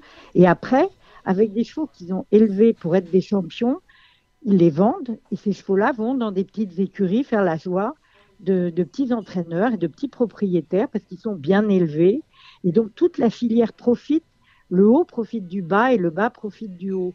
Il faut arrêter d'opposer toujours les petits, les, les lieux, etc. Il faut faire des choses plus rationnelles un système plus vertueux. Euh, les élections à France Gallo euh, approchent à grands pas, hein, au trop d'ailleurs aussi, euh, ce sera dans un an, on y sera, avec peut-être deux nouveaux présidents. vous, serez bah, candidate qui commence à parler de ces sujets-là, mm, mm. pas au dernier moment dans les derniers tracts en disant on se bat pour les allocations écrites en très gros et en très gras. Je voudrais les entendre là il y a des réunions tout le temps, des associations, et on a l'impression que, voilà, maintenant on a dit qu'on allait avoir la TVA, apparemment on va pas l'avoir. la TVA, on l'a pas, hein, c'est retoqué hein, une nouvelle fois. Oui. Vous viendrez l'année prochaine, vous viendrez en, euh, en deuxième semaine. Moi, ce que j'aurais aimé, c'est entendre des gens qui regardent la vraie priorité, c'est ça la vraie priorité, c'est de, respecter les propriétaires, qu'ils soient bien nourris quand ils viennent. Oui, oui, mais c'est aussi de respecter les contrats. On ne peut pas mmh. dire aux gens, il y a 55% euh, de primes et ne pas les donner. Voilà, c'est... donner que 50. C'est pas possible. On peut pas prendre les gens pour des billes. Alors aussi, on explique aux gens, voilà, il faut acheter des yearlings chers, parce que si vous achetez des yearlings chers, s'ils gagnent une course, ils vont valoir très cher. Oui, ben, euh, s'ils gagnent une course, il faut encore qu'ils la gagnent. Et parfois, les gens vont et investissent beaucoup et après, ils ne retrouvent pas forcément leur mise. Donc, il faut qu'ils s'amusent. Il ne faut pas qu'ils fassent l'investissement d'avoir des chevaux de course pour gagner de l'argent et faire des plus-values. Il faut qu'ils aient surtout le plaisir d'avoir des chevaux. Et le plaisir d'avoir des chevaux, c'est que les chevaux gagnent à peu près leur vie, en tout cas, selon le contrat prévu au départ. Et, franchement, c'est difficile de résister quand on vous fait des grosses offres. Hein. Et, pourtant, Cyrus, vous avez, vous l'avez gardé, Garlingari, vous l'avez gardé, vous avez tous gardé. Ils ont vieilli chez vous parce que vous êtes. on parlait de circuit court tout à l'heure parce que c'est vrai, on vous, on vous met aujourd'hui maintenant les chevaux, même en obstacle, on les met sur du circuit court, ce qui est un non-sens économique absolu. vous, vous êtes, vous êtes comment dire, l'exemple qu'il y a il peut y avoir une autre voie que le circuit court. Chez vous, les chevaux, eh bien, durent. Euh, Cyrus Ezek a duré. Garlingari, on l'a vu encore. J'ai fait de faire durer. J'ai eu, eu, des Lamerici qui ont gagné. Euh, qui ont gagné le prix du bois et qui n'étaient plus si bonnes à 3 ans qu'elle était à 2 ans. Mon premier bon cheval, c'était Deep Roots, il a gagné le prix Morny, donc j'adore les 2 ans aussi, mais il se trouve que dans la, les chevaux que j'élève moi, c'est des chevaux qui sont un peu plus tardifs que ça, et finalement, mais je saute presque un an. Je cours très peu à deux ans. Je rentre les chevaux tard et après j'ai des chevaux qui s'épanouissent. On va pas changer la nature des chevaux. Je dis tout le temps, je les fais pas vieillir, je les laisse vieillir. Et il y a beaucoup de chevaux qui sont réformés, arrêtés avant d'avoir pu montrer euh, ce dont ils étaient capables. Enfin, c'est ce que je pense. On passe à côté de, de, de, grandes carrières. Hein. C'est ah, pareil dans toutes les. Après, après euh, le problème, c'est qu'il y a une, incitation quand même qui est qui est quand même flagrante. C'est-à-dire que financièrement, on vous invite un peu à bousculer les choses. quand, avec, quand vous voyez les. On vous demande d'acheter. On, vous demande d'acheter des chevaux pour les vendre. Voilà. C'est un truc de fou. Oui. Ouais, oui, puis alors, mais ce qu'il voudrait, on a l'impression que ce qu'il faudrait, voilà, c'est le cheval idéal pour l'institution du galop, euh, en, en, incluant les organismes de vente qu'on peut difficilement détacher de tout ça. Le cheval idéal, il passe dans le ventre de sa mère, il repasse en vente folle, il repasse en vente aux ventes de, de, de, de, Yearling, après de deux ans à l'entraînement. Et alors, il y a des culbutes où il n'y a pas de culbutes, il y a le pinhooking, il y a un ah classement de ceux qui gagnent plus d'argent, qui ont gagné le plus d'argent à l'achat à la revente. Attendez, on peut faire des paris là-dessus aussi pendant qu'on y est. Ah bah, je, J'allais vous le proposer, Corinne. Il y a de beaucoup de courtiers désormais qui, qui se prêtent au, au pinhooking. Ça devient vraiment un, business. Ils viennent draguer ah les, clients, les propriétaires pour, pour faire ceci. C'est-à-dire qu'on n'a même pas. complètement autre ah, chose. Oui. Mais on, qu'on parlait d'opportunisme tout à l'heure, on est arrivé dans une société quand même pour beaucoup d'opportunistes. Oui, puis après, il faut bien se dire aussi qu'il y a beaucoup de gens qui n'y trouvent aucun plaisir ou ne gagnent rien et qu'on perd, alors que si vous arrivez, arrivez à avoir des gens qui se mettent à aimer leurs chevaux, parce que parfois peut-être quelqu'un réclamé, mais il court longtemps, on est attaché, etc. Vous aurez un passionné, ses enfants vont aimer ça aussi, et vous aurez des gens acquis pour bien plus longtemps. Le tout de suite, comme des Kleenex, moi je, je pense qu'il on a, on nous dit tout le temps, il y a des nouveaux propriétaires. Bon, il y a surtout beaucoup de petits porteurs de parts en plus, hmm. et beaucoup moins de propriétaires à part entière qu'avant. Ça, c'est bien dommage. Mais ces gens-là, il faut qu'ils reviennent après. Parce que, alors, on met en avant ceux qui gagnent, etc. Mais quels sont les, réellement les chiffres? On a, À France Gallo, c'est très difficile. Euh, J'avais été chargée à un moment de faire des études de chiffres à l'époque où il y avait Emmanuel Bourg comme euh, directrice générale. On n'a pas été vraiment soutenu par les directeurs dans les chiffres qu'on voulait faire. Il faut faire des tas de statistiques, regarder combien de gens arrêtent, pourquoi, combien de gens reviennent, combien de gens transmettent. Et, ça, je crois que ça intéresse beaucoup moins les gens que de savoir combien il y a d'Urling inscrits, combien sont vendus, le prix médian, le prix moyen. Euh, je trouve ça plus intéressant de savoir combien les chevaux gagnent en moyenne aussi, parce que c'est une information. Et les gens ne doivent pas croire qu'ils vont s'enrichir. Il faut qu'ils pensent qu'ils vont se faire plaisir et peut-être avoir le gros lot. Et je suis bien placée pour parler des gros lots. J'ai eu des, j'ai eu des Carlings, j'ai eu euh, Red Rose Story, Cyrus, Garling Gary, effectivement, Air de Vals. Donc, je, il faut croire un peu au Père Noël, parce que sinon, il vient pas chez vous. Bah, le Père Noël est passé deux fois cette semaine chez vous. Hein. on a eu, on a eu l'Hollywood la semaine dernière. Pour laquelle on, craignait, le terrain. On craignait le terrain, mais finalement. Je ne cache pas qu'on a eu, euh, pour la garder, euh, les courtiers et des confrères entraîneurs, hein, des là, vont là, vont là, vont là. Mais moi, je l'aime, Hollywood. Mhm. et, c'est pas, et c'est pas fini. On a eu Prince des Dunes à, Compiègne il y, a, juste huit jours. C'est quand même pas mal. Je voulais. Euh, j'ai retenu dans mon pronostic Vive des aigles, Corinne. Pourquoi par rapport au terrain? Je fais une bêtise Je sais pas. Oui, non, je pense que vous avez raison. C'est un cheval qui est en, devenir, il n'a que trois ans et demi, mmh, mmh. mais euh, il aime bien le terrain bien souple. Il n'en a pas eu beaucoup cette année. C'est pour ça qu'il a commencé à se révéler un petit peu euh, plus récemment, mais il avait débuté l'année dernière à Fontainebleau. Il avait très très bien couru. sur un 1400 mètres en terrain bien souple où il y avait Rosgar, le cheval de Lagacan, oui, qui est deuxième qui a gagné des courus groupe. Et, euh, et, je pense que il, a, il est en devenir. Alors, je ne peux pas garantir que demain, il va, il va gagner, mais j'aimerais bien. Ah Et euh, ça aurait peut-être été plus facile pour lui d'être en deuxième épreuve, mais je lui fais confiance et c'est un grand cheval, beau, gentil et qui va bien aimer le terrain. Voilà, et on a Orange Vif aussi. aussi un 3 ans, comme l'Hollywood et Vive des Aigles. Voilà, euh, élevé par le même que, que l'Hollywood. Et bah, c'est un cheval qui était assez très très bêta en arrivant et qui petit à petit. Alors au début, il n'avait pas de programme, il y avait que de, des courses sur la fibrée qui conviennent pas du tout à son à son pédigré et, à ses aptitudes euh, au départ. Et puis après, bon, on l'a rallongé, on l'a couru sur le gazon. Il a gagné deux courses et euh, on l'aime beaucoup aussi. Et je pense que là, je l'ai raccourci parce qu'avec les terrains lourds, je pense que c'est bien. Et je croise les doigts, mais j'aimerais bien qu'il en gagne une troisième. Mais je ne veux pas pousser les gens à y croire parce que moi, je suis une rêveuse, hein, vous savez, je suis une utopiste. Hollywood, cinquième victoire. On a euh, Wild Platine aussi. Qui il court comment euh, C'était à, Deauville jeudi? J'avais mis dans le pronostic. Wild Platine, eh ben, écoutez, il s'est il, s'est retrouvé, euh, il allait pas mal. C'est un cheval qui est plutôt un cheval de 13-14. Mhm. Et puis, à un moment, il est derrière un cheval et dans ces cas-là, il se déconcerne assez mhm. souvent. Et j'avoue qu'il a une autre, il a une petite course le 27. Si jamais il a bien récupéré, enfin, une petite course, une course à condition. Mhm. C'est en fait une C1, mais justement, du coup, on sera 6. mais des courses de sélection, c'est un peu comme ça. Et on va, s'il a bien pris les choses, on va y aller parce qu'il aime bien euh, être un peu tranquille dans son action et, et c'est pas toujours possible dans les dans les quintés. C'est pas toujours facile. Et, White Platine, c'était euh, bah, c'était combien de courses cette année euh, Trois victoires? Oui, il a gagné trois courses et c'est un cheval qui était entier et qui en souffrait un petit peu et on l'a castré l'année dernière et il s'est beaucoup épanoui. Et puis c'est comme beaucoup de chevaux, comme je vous disais, ils s'épanouissent. Les handicaps, c'est un programme qui endurcit les chevaux et euh, qui est assez bien fait, je dois reconnaître. Et, euh, et, voilà, quand vous, quand vous avez des soucis, vous partez bas. Après, vous pouvez en gagner plusieurs ou pas. Ben, et après, parfois, vous pouvez monter de catégorie. Merci Corinne Barbe. On va, on va, retrouver quelqu'un que vous, euh, que vous connaissez bien, que vous aimez beaucoup. C'est Julien Philippon. Oui. parce qu'il fait les, bah il est revenu depuis qu'il a repris sa licence, il est revenu faire les pronostics avec nous.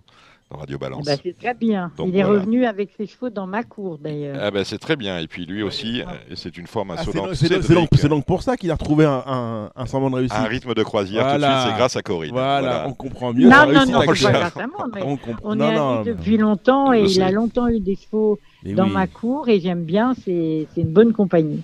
Passez une bonne soirée Corinne Barandbar. Merci, Merci euh, d'être passé par Radio Balance. Au revoir. Merci. Au revoir. Allez les chocos maintenant. En fin d'émission, vous retrouverez pour ce qui concerne les rayons de, de trop Alexandre de Koopman. En attendant, nous sommes avec Julien Philippon. Salut Julien. Salut Dominique, bonsoir à tous. Comment s'est passée ta semaine? Euh, Personnellement très bien. Professionnellement, c'était une semaine un peu calme. D'accord. Mais euh, rien à signaler. Très bien. Vous êtes avec Cédric Philippe. On va parler des réunions du week-end. Bonjour Julien. Vous êtes peut-être déjà parlé. Non, pas, encore, mais, non, ah, mais je, suis un petit moré, je me les ai désirés. Ah, euh. voilà, c'est ça. Bon, on va parler des Réunions Saint-Cloud, c'est les, derniers groupes 1 de la saison. Hein. Euh, les Critériums, on a le Royal Oak dimanche. Et puis, euh, basta. On a un Z5, c'est le prix de Versailles, 16 au départ. Alors le terrain sera lourd, hein. on est sur, euh, sur du 5 de pénétrométrie. Euh, à Cholet, on ne sait pas le pénétromètre. J'ai regardé un peu, hein. on dit qu'on râle. Le pénétromètre indiqué par France Gallo concernant la réunion choltaise euh, est de, il était de 4-3 et il date de 17. Non, mais 17, Dominique, c'est pas compliqué. Cholet, si vous connaissez des gens qui vous disent qu'ils restent en dedans, vous les rayez. Ouais. Voilà. Je, vais vous dire simplement, ça va être lourd aussi. Et avant la course, voilà. Bon.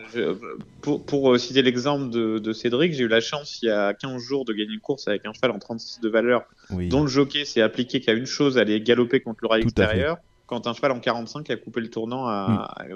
après on me dit que je suis très fort. Mais en fait, c'est juste le jockey qui, est, qui, qui, a, qui, a, juste respecté la règle de base à Cholet, c'est-à-dire euh, faire le plus possible les extérieurs. Le pays du mouchoir, c'est pas compliqué, il faut longer le rail. D'accord. Bon. Euh, donc, terrain lourd. On est sur un Z5 de 1600 euh, mètres.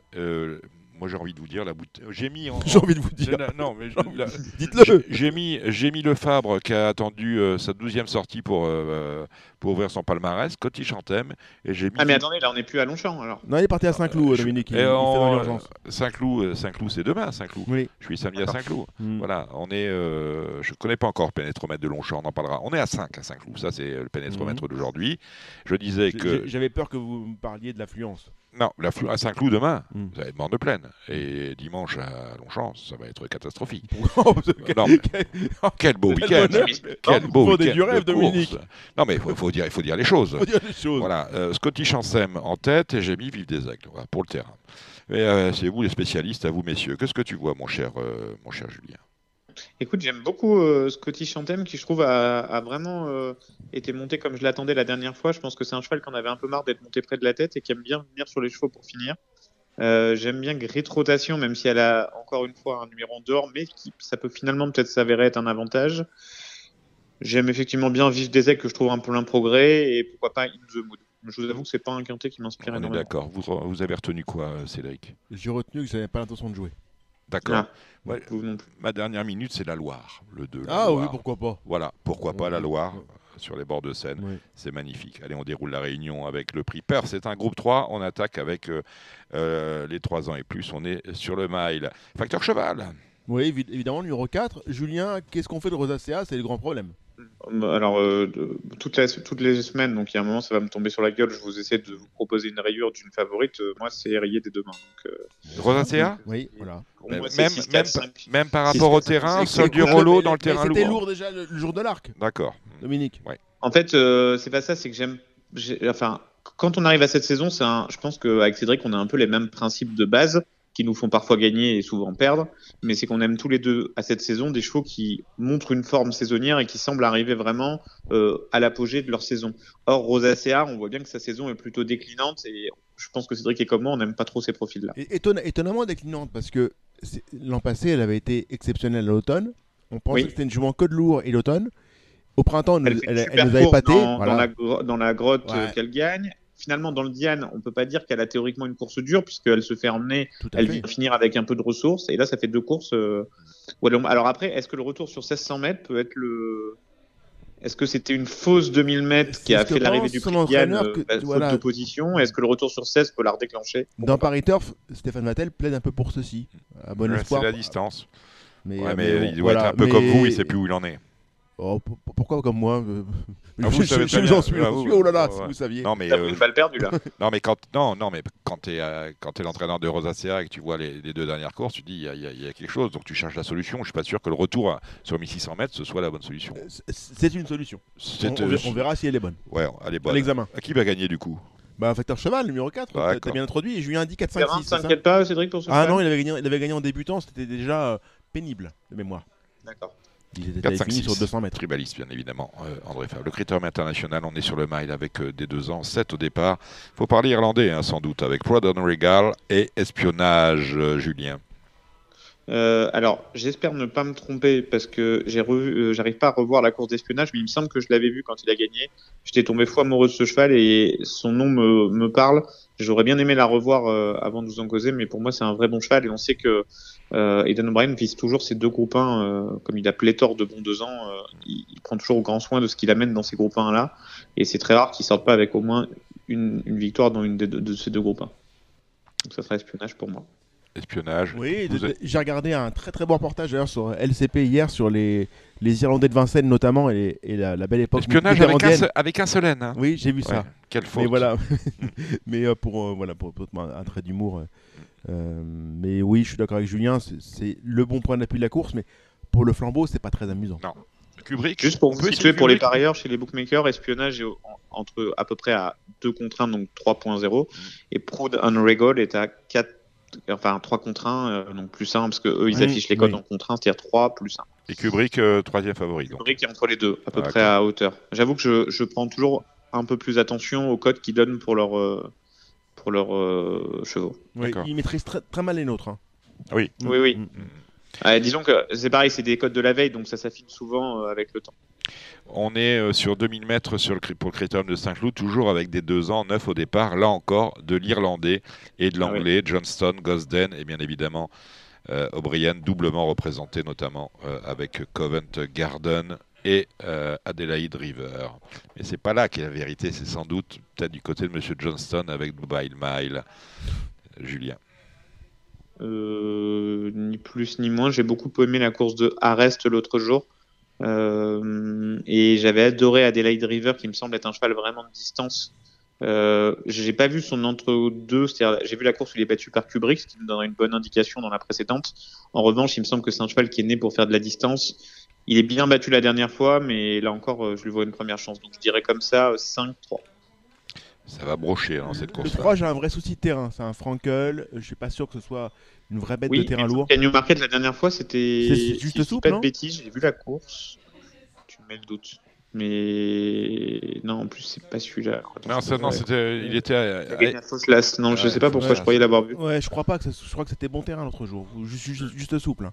J'ai ce doute là. Voilà. Si, si... Mais c'est un doute important parce que dans ces conditions-là, euh, l'aptitude va, beaucoup, beaucoup, beaucoup compter quand même dans les circonstances. Je suis en train de revoir la course et ça marquait un petit peu, mais rien à voir avec ce que ce sera demain. Il a gagné en, bon cheval. Mm. C'est la plus belle réunion de l'année, hein, avec celle du Grand Prix hein, sur les de Saint-Cloud. Le prix Belle de Nuit, c'est la cinquième. Ah, connaissez classique. Mm. un, grand, un groupe 3 pour des 3 ans et plus, des filles, des femelles. Bon, euh, à vous, mon cher Julien. Je vous demande du guichet. Ouais.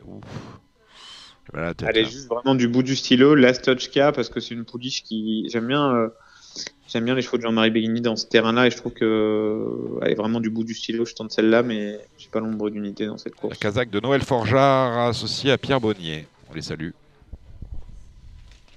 Vous avez vu quelque chose, vous? Comme Julien. Comme Julien. Bon, ben voilà. Le prix de Flore, 2100 euh, mètres. Alors là, il y a deux écoles. Là Choisissez la bonne. Il y a l'école Rumi qui est, qui est déclassée en, en hmm. qualité intrinsèque. Après, euh, là encore, je pense que Cédric est un peu comme moi. On est vraiment fan des pouliches qui redescendent un peu de niveau en fin de saison après avoir dû boxer à un niveau très supérieur. Si elle fait sa valeur, je, la vois gagner. Si elle la fait pas, euh, j'ai beaucoup aimé Blue Wings l'autre jour dans le, dans le, dans le Grand Prix. De, je crois que c'est le pas le Grand Prix de Marseille, mais la 17 à Marseille. Ouais. Le Grand Prix des provinces. Course, là, une bonne course à Marseille qui m'a un peu surpris. Euh... Et j'aime bien Irska, mais qui est toute petite, qui se retrouve souvent à l'arrière-garde. On va subir. Euh, ouais, c'est le Grand Prix des provinces, pardonnez-moi, c'était le babouin qui a été rétrogradé ouais. en 17, c'est pour ça que je me posais. J'avais bien aimé cette Ouais, Irska, c'est rigolo. Irska, c'est rigolo, mais. Euh... J'aime beaucoup aussi Abaya, que je trouve euh, être une, une, une, pouliche qui fait une très belle année, quoi, le 12. Je vais rajouter le 6 Chupira, qui est une vraie jument de terrain lourd. Il y aura une très jolie cote. Et je vais la glisser dans, les jeux combinés, parce qu'il y a quand même euh, euh Pic 5, Top 5, euh, Z5. Enfin, il y a, le, la totale. Mm. Bah, vous faites bien, parce qu'effectivement, c'est un Z5. C'est un Z5 aussi, la septième course. On revient sur les handicaps, là. C'est pour vous, ça, mon cher Cédric, sa deuxième épreuve du, euh, du handicap du jour. Les numéros. Orange vif, hein, on a. Oui. Oui, oui, oui, oui, oui, ça, ça, peut être bien orange vif. Madras numéro 12 est une vraie bête de terrain lourd. Maintenant, c'est pas, pas un château. Partant, euh, hmm non partant, Madras. Ah bah tu vois. Ah aussi non partant, il y a ah. deux non partants. Alors moi j'avais avec un, j'avais ouais. Give Me Gold. Voilà, bah, voilà. Bah, bah, tant pis. Peut-être pas d'essence, hein, monsieur Demiol. Voilà. Pas... Donc non, moi je, c'était mon truc amusant de la, course, comme quoi ça l'est beaucoup moins désormais. Vous avez vu quelque chose, euh, Julien? 2-3-11 pour moi. Euh, le 2, faut qu'elle sorte des boîtes, ce qui n'est pas toujours une, évident, une évidence, mais c'est une jument qui a un petit peu de marge pour moi. Voilà, la huitième. La première épreuve d'un handicap de catégorie pour les 4 ans et plus. Les rôles, plus je la trouve dure. Ouais. ça, c'est les courses pour vous, ça, Cédric. Ah bon, pourquoi? Je sais pas. Ah, on commence à, devenir particulièrement médiocre. Ouais. La barillette. Non, non, mais parce que vous aimez bien ces petits chevaux-là. Je le sais, Matafristou. J'aime bien le 14 Crystal, ça. Voilà. Ça, vient, un peu vite, mais Julien et moi, on, sait très bien qu'à cette période de l'année, les chevaux qui courent de façon rapprochée, mais qui sont en pleine forme, c'est un atout. Dernièrement, c'était bien Longchamp, je trouve. Donc le 14 euh, Chris Alsa et le 3 Blue Horizon qui a beaucoup de fraîcheur, mhm. qui est un vrai cheval de terrain lourd. Donc le 14 et 3 pour, euh, pour spéculer. J'ajoute 11, 12, 10. Voilà qui est dit. La dernière, la neuvième. Euh... Moi j'ai une partante qui s'appelle Anat qui, ah oui. qui vient d'être sixième et troisième. Euh, elle est à peu près à son poids handicap. Je, je pense qu'elle a pas ce qu'on pourrait appeler de la marge. Je sais qu'elle, j'imagine qu'elle en gagnera un, un jour. Voilà, elle devrait à peu près défendre convenablement sa chance. elle a des palmes et, sur sa musique. Elle aime ça le, eh ben, écoutez, alors ça, j'ai un doute quand même. Hmm. Elle avait été troisième dans un terrain souple d'Amiens. La dernière fois, c'était un petit peu plus souple. Elle a peiné, elle s'est retrouvée un cran trop loin. J'ai un doute en terrain très pénible comme il va être demain. D'accord. c'est un peu une découverte, mais Soldier Rollo, en principe. en principe, ça le fait. Oui, en général, oui. en général, oui. Un gage d'aptitude. C'est dans le bon terrain que tu ne joues pas les Soldier Rollo. Euh, le numéro 11. Voilà. Par contre, Diamond, j'ai un gros doute du terrain, donc je mm. dirais 11-4 et, moi, pourquoi pas, euh, dans les, dans les 3-4, même si, comme d'habitude, on serait absolument ravis de s'imposer. Moi, j'aime le 11 à Marcanelli comme toi, c'est le, le point d'appui de la course. Allez, on va aller à Cholet samedi. Vous avez vu des chevaux euh, Non, il faut juste savoir qui va, qui va en dedans. Voilà, ah, savoir, c'est ceux qui vont couper le tournant, qui vont finir évidemment en, difficulté. Alors, dimanche, on est à Longchamp. On va attaquer le Z5. Euh, pareil à Longchamp. Euh, est-ce que je prends la peine d'aller voir le pénétromètre S'ils m'ont mis une bonne indication, bien évidemment. Si l'Internet fonctionne également, on clique. Voilà, toutes les courses. Et on se retrouve sur Longchamp avec un 4-7 pénétrométré euh, ce vendredi matin. On, sera sur 4-7, euh, 4-8. Euh, Prince de Montfort qui adore le lourd peut-être remettre ça, Julien Écoutez, il vient de bien s'imposer. Ah Moi, j'ai mon, il m'est arrivé un truc l'autre jour. Mmh. J'avais un cheval qui s'appelle Giovanni Dal Ponte, qui, venait de mal courir et sur lequel je comptais j'ai compté un rachat. Mon jockey a monté la course absolument parfaite. il a eu le parcours de rêve et il a battu, euh, en finissant deuxième, le reste du peloton de, longueur ou de trois longueurs, ce qui était déjà en soi une performance. Sauf qu'il y a un cheval qui est parti devant moi et qui a eu gagné d'un bout à l'autre du parcours et qui m'a mais atomisé. Mais quand je vous dis atomisé, c'est euh, vraiment comme un cheval qui a trois vitesses de plus qui s'appelle Blin Bay. Alors du coup, je connaissais pas du tout ce cheval, je suis un peu me pencher sur son cas et il avait gagné ses deux premières courses à deux ans et je sais qu'il était prévu qu'il soit exporté pour Hong Kong jusqu'à ce qu'il y ait un pépin physique. Donc ça veut dire que c'est un cheval sur lequel il y avait quand même beaucoup d'estime en début de carrière. Il a mis arrêté deux ans, on a quand même pris le soin de, le remettre à la compétition. Trois courses moyennes, il va dans le terrain défoncé. Ah je vous avoue qu'il manque nettement de catégorie, mais, mais vraiment, euh, euh, mon jockey l'autre jour m'a dit ce cheval-là, j'ai l'impression que je boxais contre un cheval de listed euh, avec mon petit cheval de handicap. C'est le 409, je ne savais pas quoi jouer, maintenant je sais, le 409, Blind Buy. Blind Buy. Hmm, Le 12 Queen Lady, c'est une évidence. Je mets en pleine forme. 2002, c'est un petit peu le bout du monde, mais je pense que ça va être malgré tout très bien. Et j'aime beaucoup le 6 Well and Truly. Euh, dernièrement, on a eu un très joli passage dans l'étape euh, strasbourgeoise du défi du galop. Elle est vue comme pour prendre une belle place. Un tout petit peu coincée pour finir. Mais, euh, mais c'est une jument qui aime le terrain souple, qui a de la fraîcheur, qui a du moral. Pour moi, ça peut être très amusant à Jolicotte. Comme d'ailleurs les deux pensions de Yann Barbero, le 3 et le 4, Sweet Victory et Monsieur Xou, qui euh, arrivent à point nommé en forme, avec de la fraîcheur. Monsieur Xou, c'était moins mal que les coups précédents dernièrement. Et Sweet Victory, pour moi, c'était un petit peu long dernièrement. 2002, ce sera parfait. C'est des chevaux à glisser dans, les jeux à très jolie cote parce que je pense qu'il n'y aura pas la queue au guichet dimanche. Allez, la classe 1 de la, première course, 7 euh, au départ des 3 euh, ans. J'ai peut-être une information, euh, ah. enfin alors après, euh, fiable ou pas fiable, mais je sais que Mathétique est archi prêt. Mathétique, c'est l'As. L'un des deux. Euh, il fait une très longue rentrée, mais a priori, le cheval est, est, en bonne condition. Et comme pour moi, la moitié du lot est J'aurais tendance à le jouer euh, même dans sa course de rentrée. On, euh. va jouer dans ta main en espérant être plus inspiré qu'avec Manicourt il y a ça quelques semaines. On avait été. Euh, Manicourt. Oui, on avait un peu morflé. Un drôle de circuit, ça aussi. Il, y a un, très bon cheval d'ailleurs d'André Fab qui court cette semaine. vous noterez bien son nom. C'est un cheval qui a débuté quatrième d'un Méden et qui va aller directement sur une classe 1. ça se voyait pas tellement, mais il s'appelle. Elle a un, un, très joli et doux nom. Il s'appelle Guet-Apin. Guet-apens. Guet-apens. Euh, et je crois que c'est un très bon c'est, il connaît mieux Dominique, mais c'est autre chose. Non, Guet-apens, c'est pour euh, Samy, euh, Samy Boisa. Vous notez un Guet-apens. là euh, il devrait quoi Parce qu'il adore, Samy Boisa, notre réalisateur, il adore jouer les fabres. Ah, il, met, il met la caisse à chaque fois. La deuxième, c'est une classe 2 pour des 4 ans et plus. Alors là, pas l'embryon de l'unité, c'est bon. vas-y. Grégo Limo, je, crois que c'est un cheval un, peu lourd physiquement. Il a désormais deux courses récentes dans les jambes. Ça doit commencer à, à pouvoir être bien. C'est un. Il fait bien mon champ, il fait bien le terrain très souple. Voilà. Bon, mais mais vraiment. Mais j'ai vraiment pas été convaincu par ces deux courses. Moi non plus, mais bon, pas du tout. Ça rentrait à la test. J'avais cotisé, j'étais très déçu. Et à Lyon, c'était un tout petit peu mieux. Mais là, Longchamp, terrain lourd. Mais là encore, je vous invite à, lire les déclarations de Simone Brogi dans, le, dans Paris Turf qui sont plutôt encourageantes. C'est ce qui m'a incité à vous le conseiller. À Méden pour deux ans. Alors, ça, c'est pour poulain entier de deux Hongre et pouliche de deux ans n'ayant jamais gagné, issu des talons, ayant lors de l'année de conception du cheval fait l'amende pour un tarif affiché inférieur ou égal à 12 000 euros. Cela existe notamment avec ce Méden de la troisième course qui réunit 11 concurrents. Julien, tu as vu des choses? J'ai une bonne nouvelle à vous annoncer, c'est que je me suis rendu compte ce matin que Zarak, dans sa première année de production, avait fait la monte à moins de 12 000 euros. Exactement. On aurait tous dû y aller parce que du coup, je me maintenant, disais, la on, prochaine, on va éviter les Godolphins à Angers.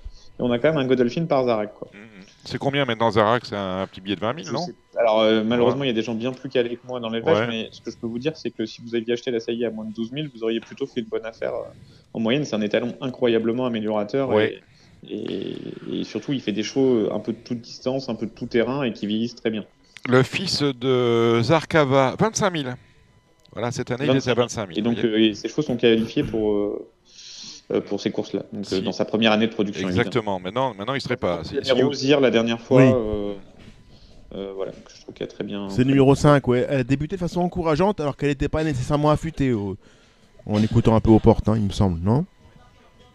Je suis complètement d'accord avec ça. J'ai pas d'informations sur, euh, sur la police de David Menuisier, mais dans un lot euh, de ce calibre-là, c'est quand même une personne qui, qui vient en France, euh, vient toujours à très bon escient. Alors, c'est une jument qui est qualifiée, une pouliche qui est qualifiée à la prime, donc ceci justifier cela. Mais si vous regardez le taux de réussite de ce garçon quand il vient en France, c'est assez admirable. J'ai la chance d'avoir pu échanger avec lui pour les colonnes de Paris Turf. J'invite d'ailleurs à retrouver là aussi ses déclarations demain matin. Mais j'ai senti qu'il espérait de, bons débuts. D'ailleurs, je vous conseille de la mettre dans les jeunes de 211. Her Take Tonight, en espérant que ce ne soit pas un Headache Tonight. Et d'ailleurs, vous pouvez suivre son compte Twitter. C'est quelqu'un qui a la délicatesse de communiquer énormément sur son compte Twitter et qui répond quand on lui demande s'il a une chance publiquement, ce qui est, ce qui est un bel exemple à suivre. Oui, tout à fait, ce qui est assez rare. J'ai pris l'exemple sur vous, euh, Julien. Euh, non, non, en fait, moi, je, je c'est pas que je veux pas répondre, c'est que Cédric est bien au courant. Je suis absolument nullissime pour vous dire si mes chevaux ont une bonne chance ou pas. Non, mais c'est moi-même, tu, tu n'es pas nullissime. On en a parlé tout à l'heure avec Hubert Benaïm pour notre, autre sujet. On n'est pas nécessairement objectif quand on est concerné. C'est ça. Ah bah non. Non mais euh, pas. On, on, perd complètement toute lucidité, d'où le fait que les émoticônes, les gens parfois se trompent régulièrement. Mm mais de, bonne foi régulièrement ah, de bonne foi régulièrement parce, que, on est, et d'une les entraîneurs ne sont pas des pronostiqueurs et secondo on n'est pas nécessairement objectif quand on est concerné et heureusement enfin et, j'ajoute un tertio c'est que en admettant je dis bien en admettant qu'on arrive à parfaitement cibler la forme de son cheval. Pour moi par exemple pour ce qui est mon cas euh, ça veut dire qu'il y a à peu près deux réunions de cette course tous les jours donc euh, quand je décide de courir un cheval c'est que j'ai à peu près euh, consulté le programme sur les 15 jours à venir et que j'ai choisi cette course là pour ce cheval là pour diverses raisons mais en admettant que j'arrive à situer parfaitement la forme de mon cheval, ce qui est déjà un défi en soi.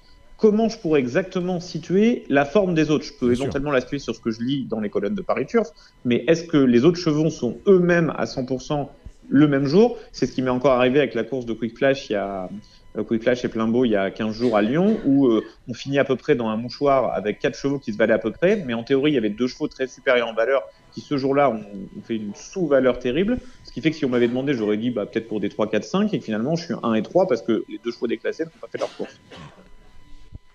Bon, euh, on, on passe. Au Royal Oak parce que. Ouais, le Royal Oak. Alors, euh, il y a deux, deux, des chevaux qui ont couru le cadran, à savoir Almacado Gris, cheval de quintet devenu cheval classique euh, par le miracle de sa deuxième place dans le cadran. Oh, c'est pas un miracle, Dominique. Non, mais pas, un miracle. Il, alors, je j'avais pas le mot. Non, il était extrêmement courageux. C'était le plus courageux de tous. bien sûr. Voilà, parce qu'il a, jamais jamais lâché le morceau. C'est pas un miracle. C'est pas ce que je voulais dire. Mais par le fait de, mais, mais je préfère le mot miracle au mot fait. Euh, Almagado Gris donc et Princesse Zoé, quatrième ce jour-là. Qu'est-ce qu'on fait, Julien? Moi j'étais particulièrement surpris, c'est de voir Quick aussi bien recourir la semaine passée, alors que la course était tellement dure visuellement. Oui, mais ça c'était la plus, enfin pour moi c'était la plus belle course du week-end. Pour moi c'était la plus vilaine.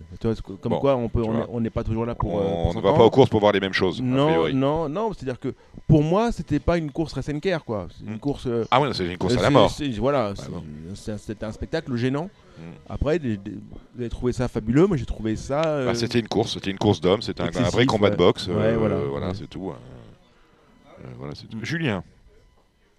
Euh, moi, pour moi, euh, je, suis, enfin, je pense que Irésine est vraiment euh, au-dessus de ces chevaux-là.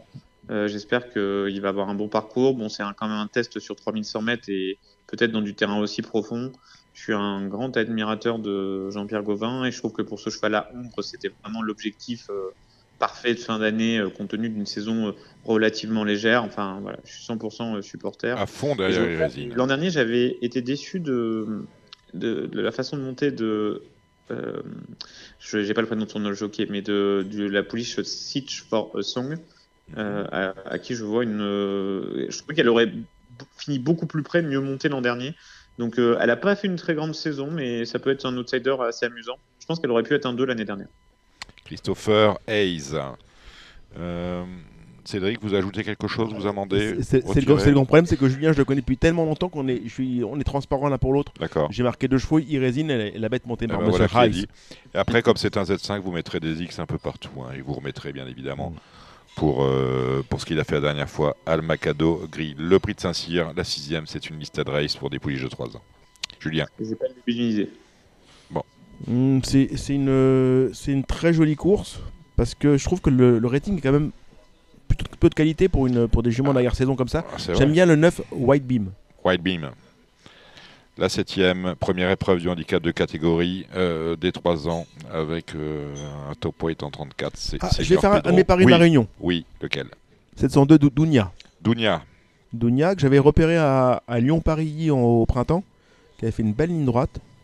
Dernièrement à Saint-Cloud, je trouvais ça encourageant. Son entraîneur lui met des peaux de mouton. Il pense que le terrain va lui plaire. Je suis très curieux de la voir. Benjamin Marie qui est régulièrement en selle maintenant sur les pensionnaires de Gavin Hernon. Maintenant, je ne sais pas si on peut battre le... je, sais pas si on pourra battre le 12 Ami Soledad. Hein. Donc moi j'ai un partant Ami Soledad qui vient de s'imposer dans l'équivalent de ce genre de course en deuxième épreuve.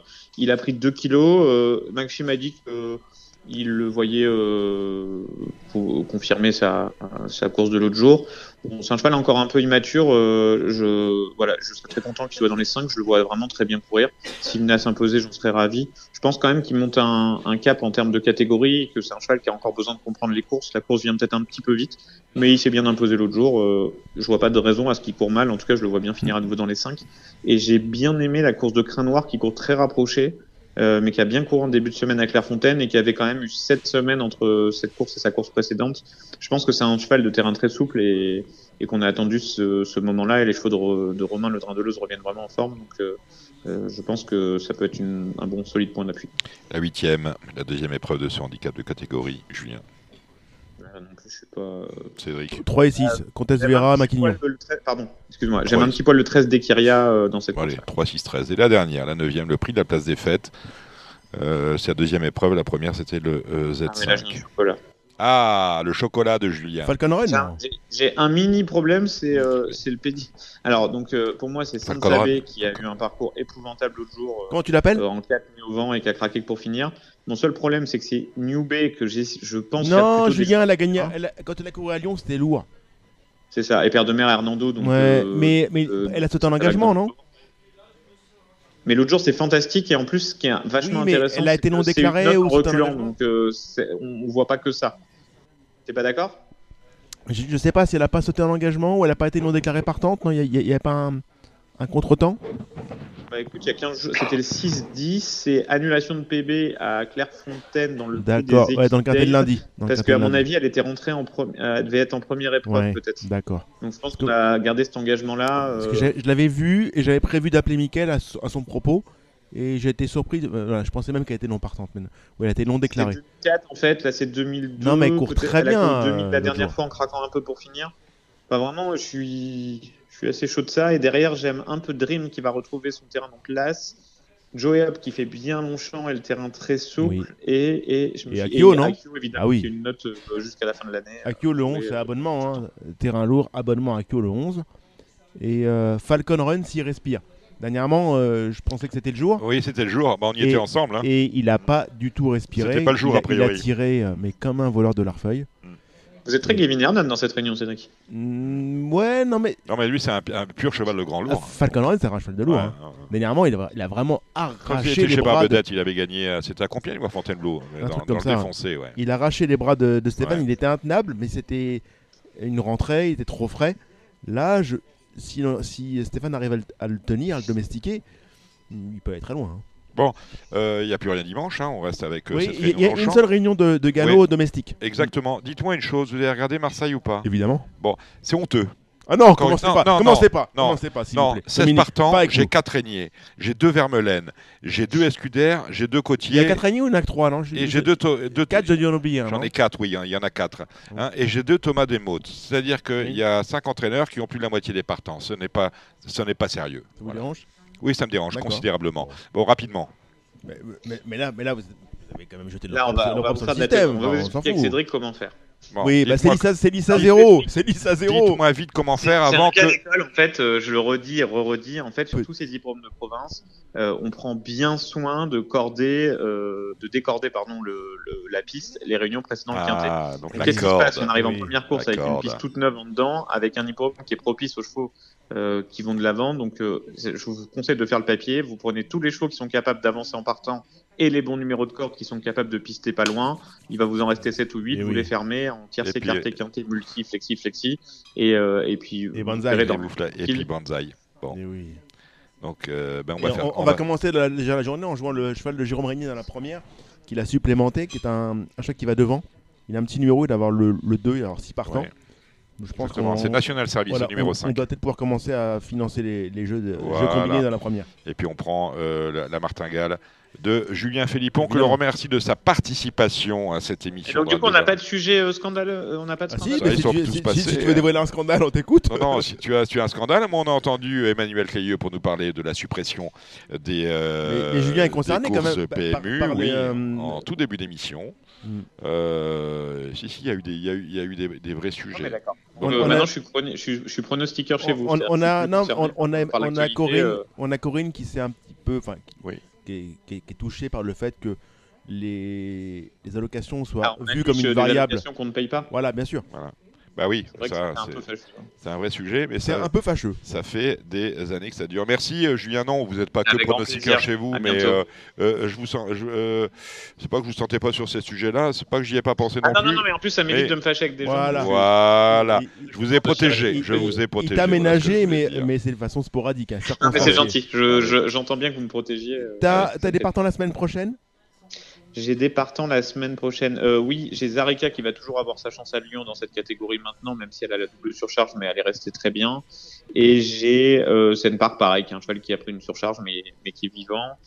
Et euh, ah oui, oui, j'ai euh, ce cheval qui a fait une très belle surprise qui s'appelle Quick Flash dans le quintet de 2800 mètres euh, à Longchamp.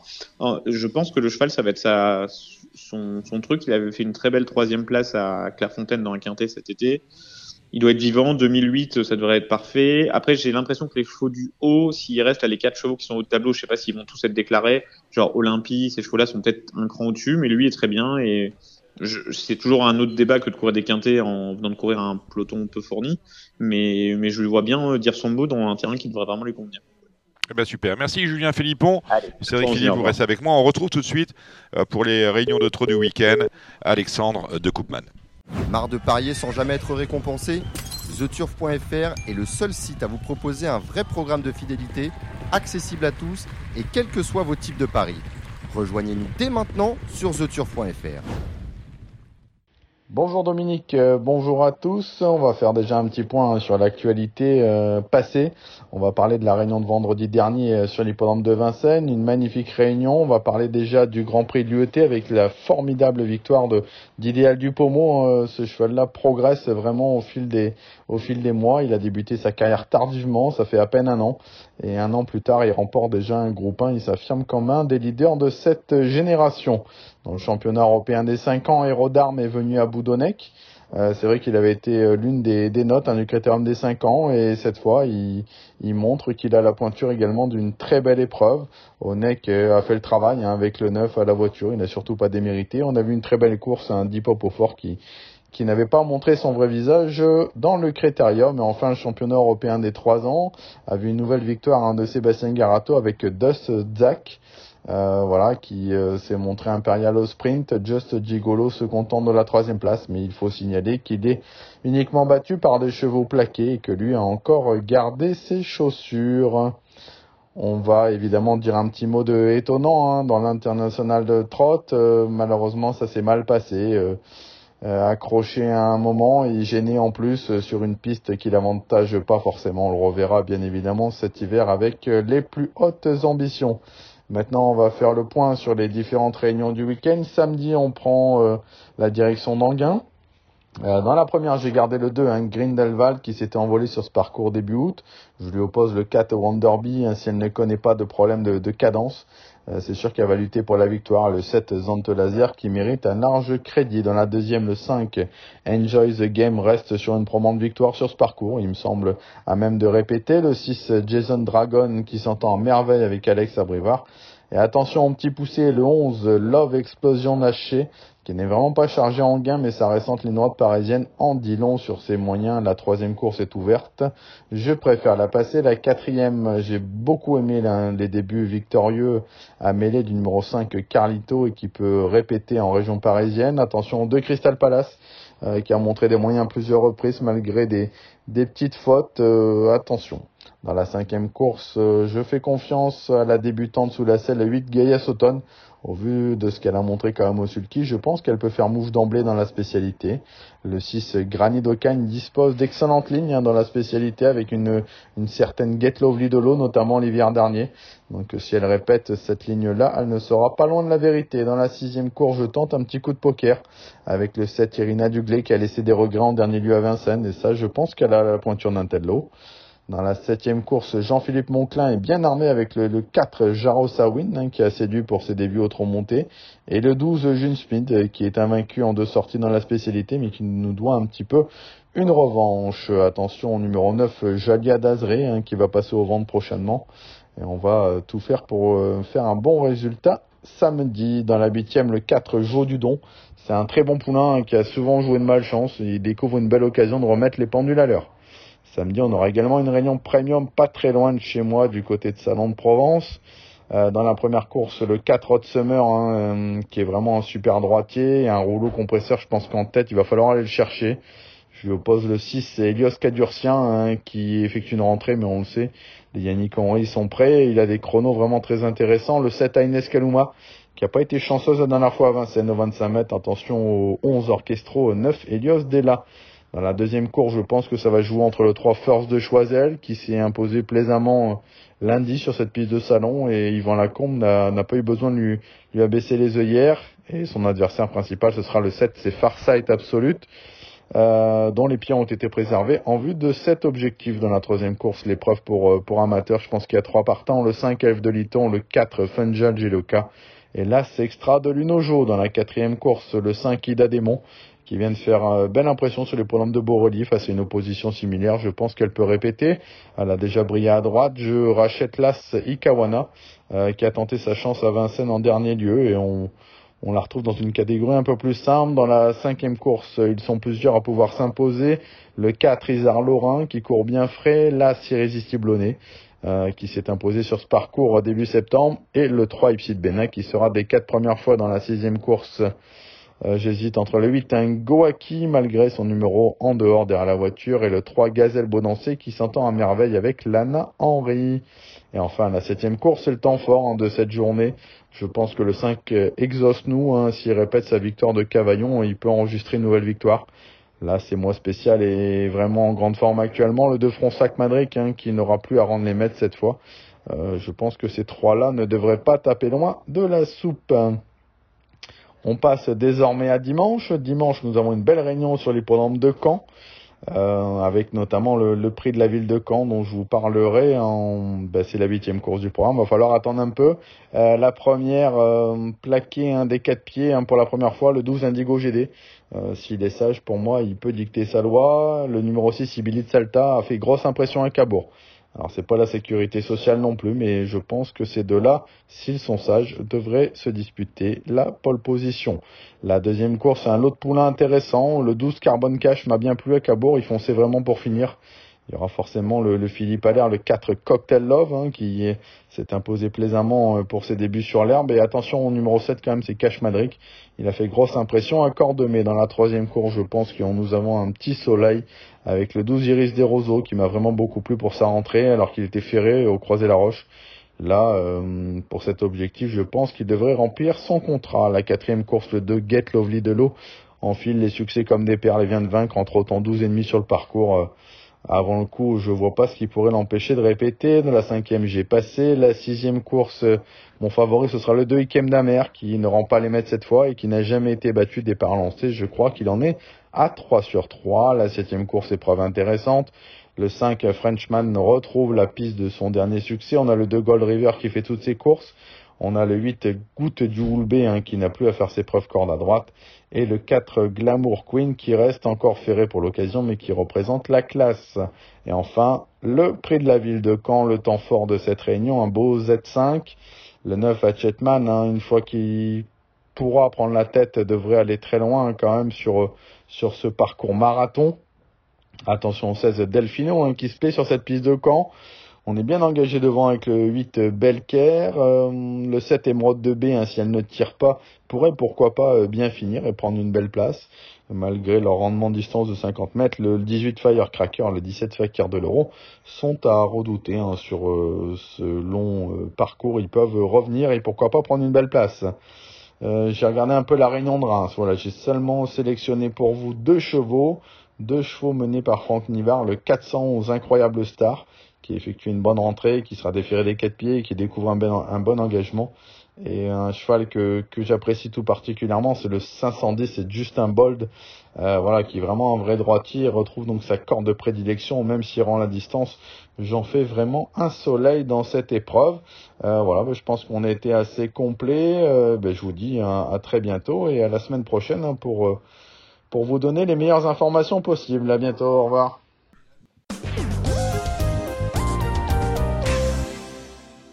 Et eh ben voilà, cette émission de Radio Balance, euh, ce, nouvel épisode de Radio Balance s'achève. On remercie nos invités, à commencer par Emmanuel Cléieux, entraîneur d'obstacles devant l'éternel, entraîneur de plat, Corinne Baron-Barbe. On a eu plaisir à écouter à entendre et à converser avec notre ancien confrère Hubert euh, Bedaïm. Je remercie les intervenants de cette émission, Alexandre de Koopman qui s'est occupé de la partie trop, Julien Philippon qu'on retrouvera la semaine prochaine, comme on retrouvera la semaine prochaine euh, Cédric Philippe. Salut Cédric, merci. Pas, si sûr, hein. Euh, j'aurais peut-être un mot d'excuse. Ah oui, c'est vrai, parce qu'il y, a les vacances scolaires, mais, nous serons là au Cardinal, nous étions. Je vous enverrai peut-être une correspondance si c'est vraiment une impérieuse nécessité de m'avoir. Mais... Radio Balance était au Cardinal, 5 places de la Porte de Saint-Cloud, Paris 16e. Émission qui a été réalisée ce soir par Samy Boisa. À la semaine prochaine, même endroit, même heure. C'était l'émission Radio Balance. Transformez les conseils des experts en gains grâce aux 150 euros de bonus pour l'ouverture de votre compte theturf.fr.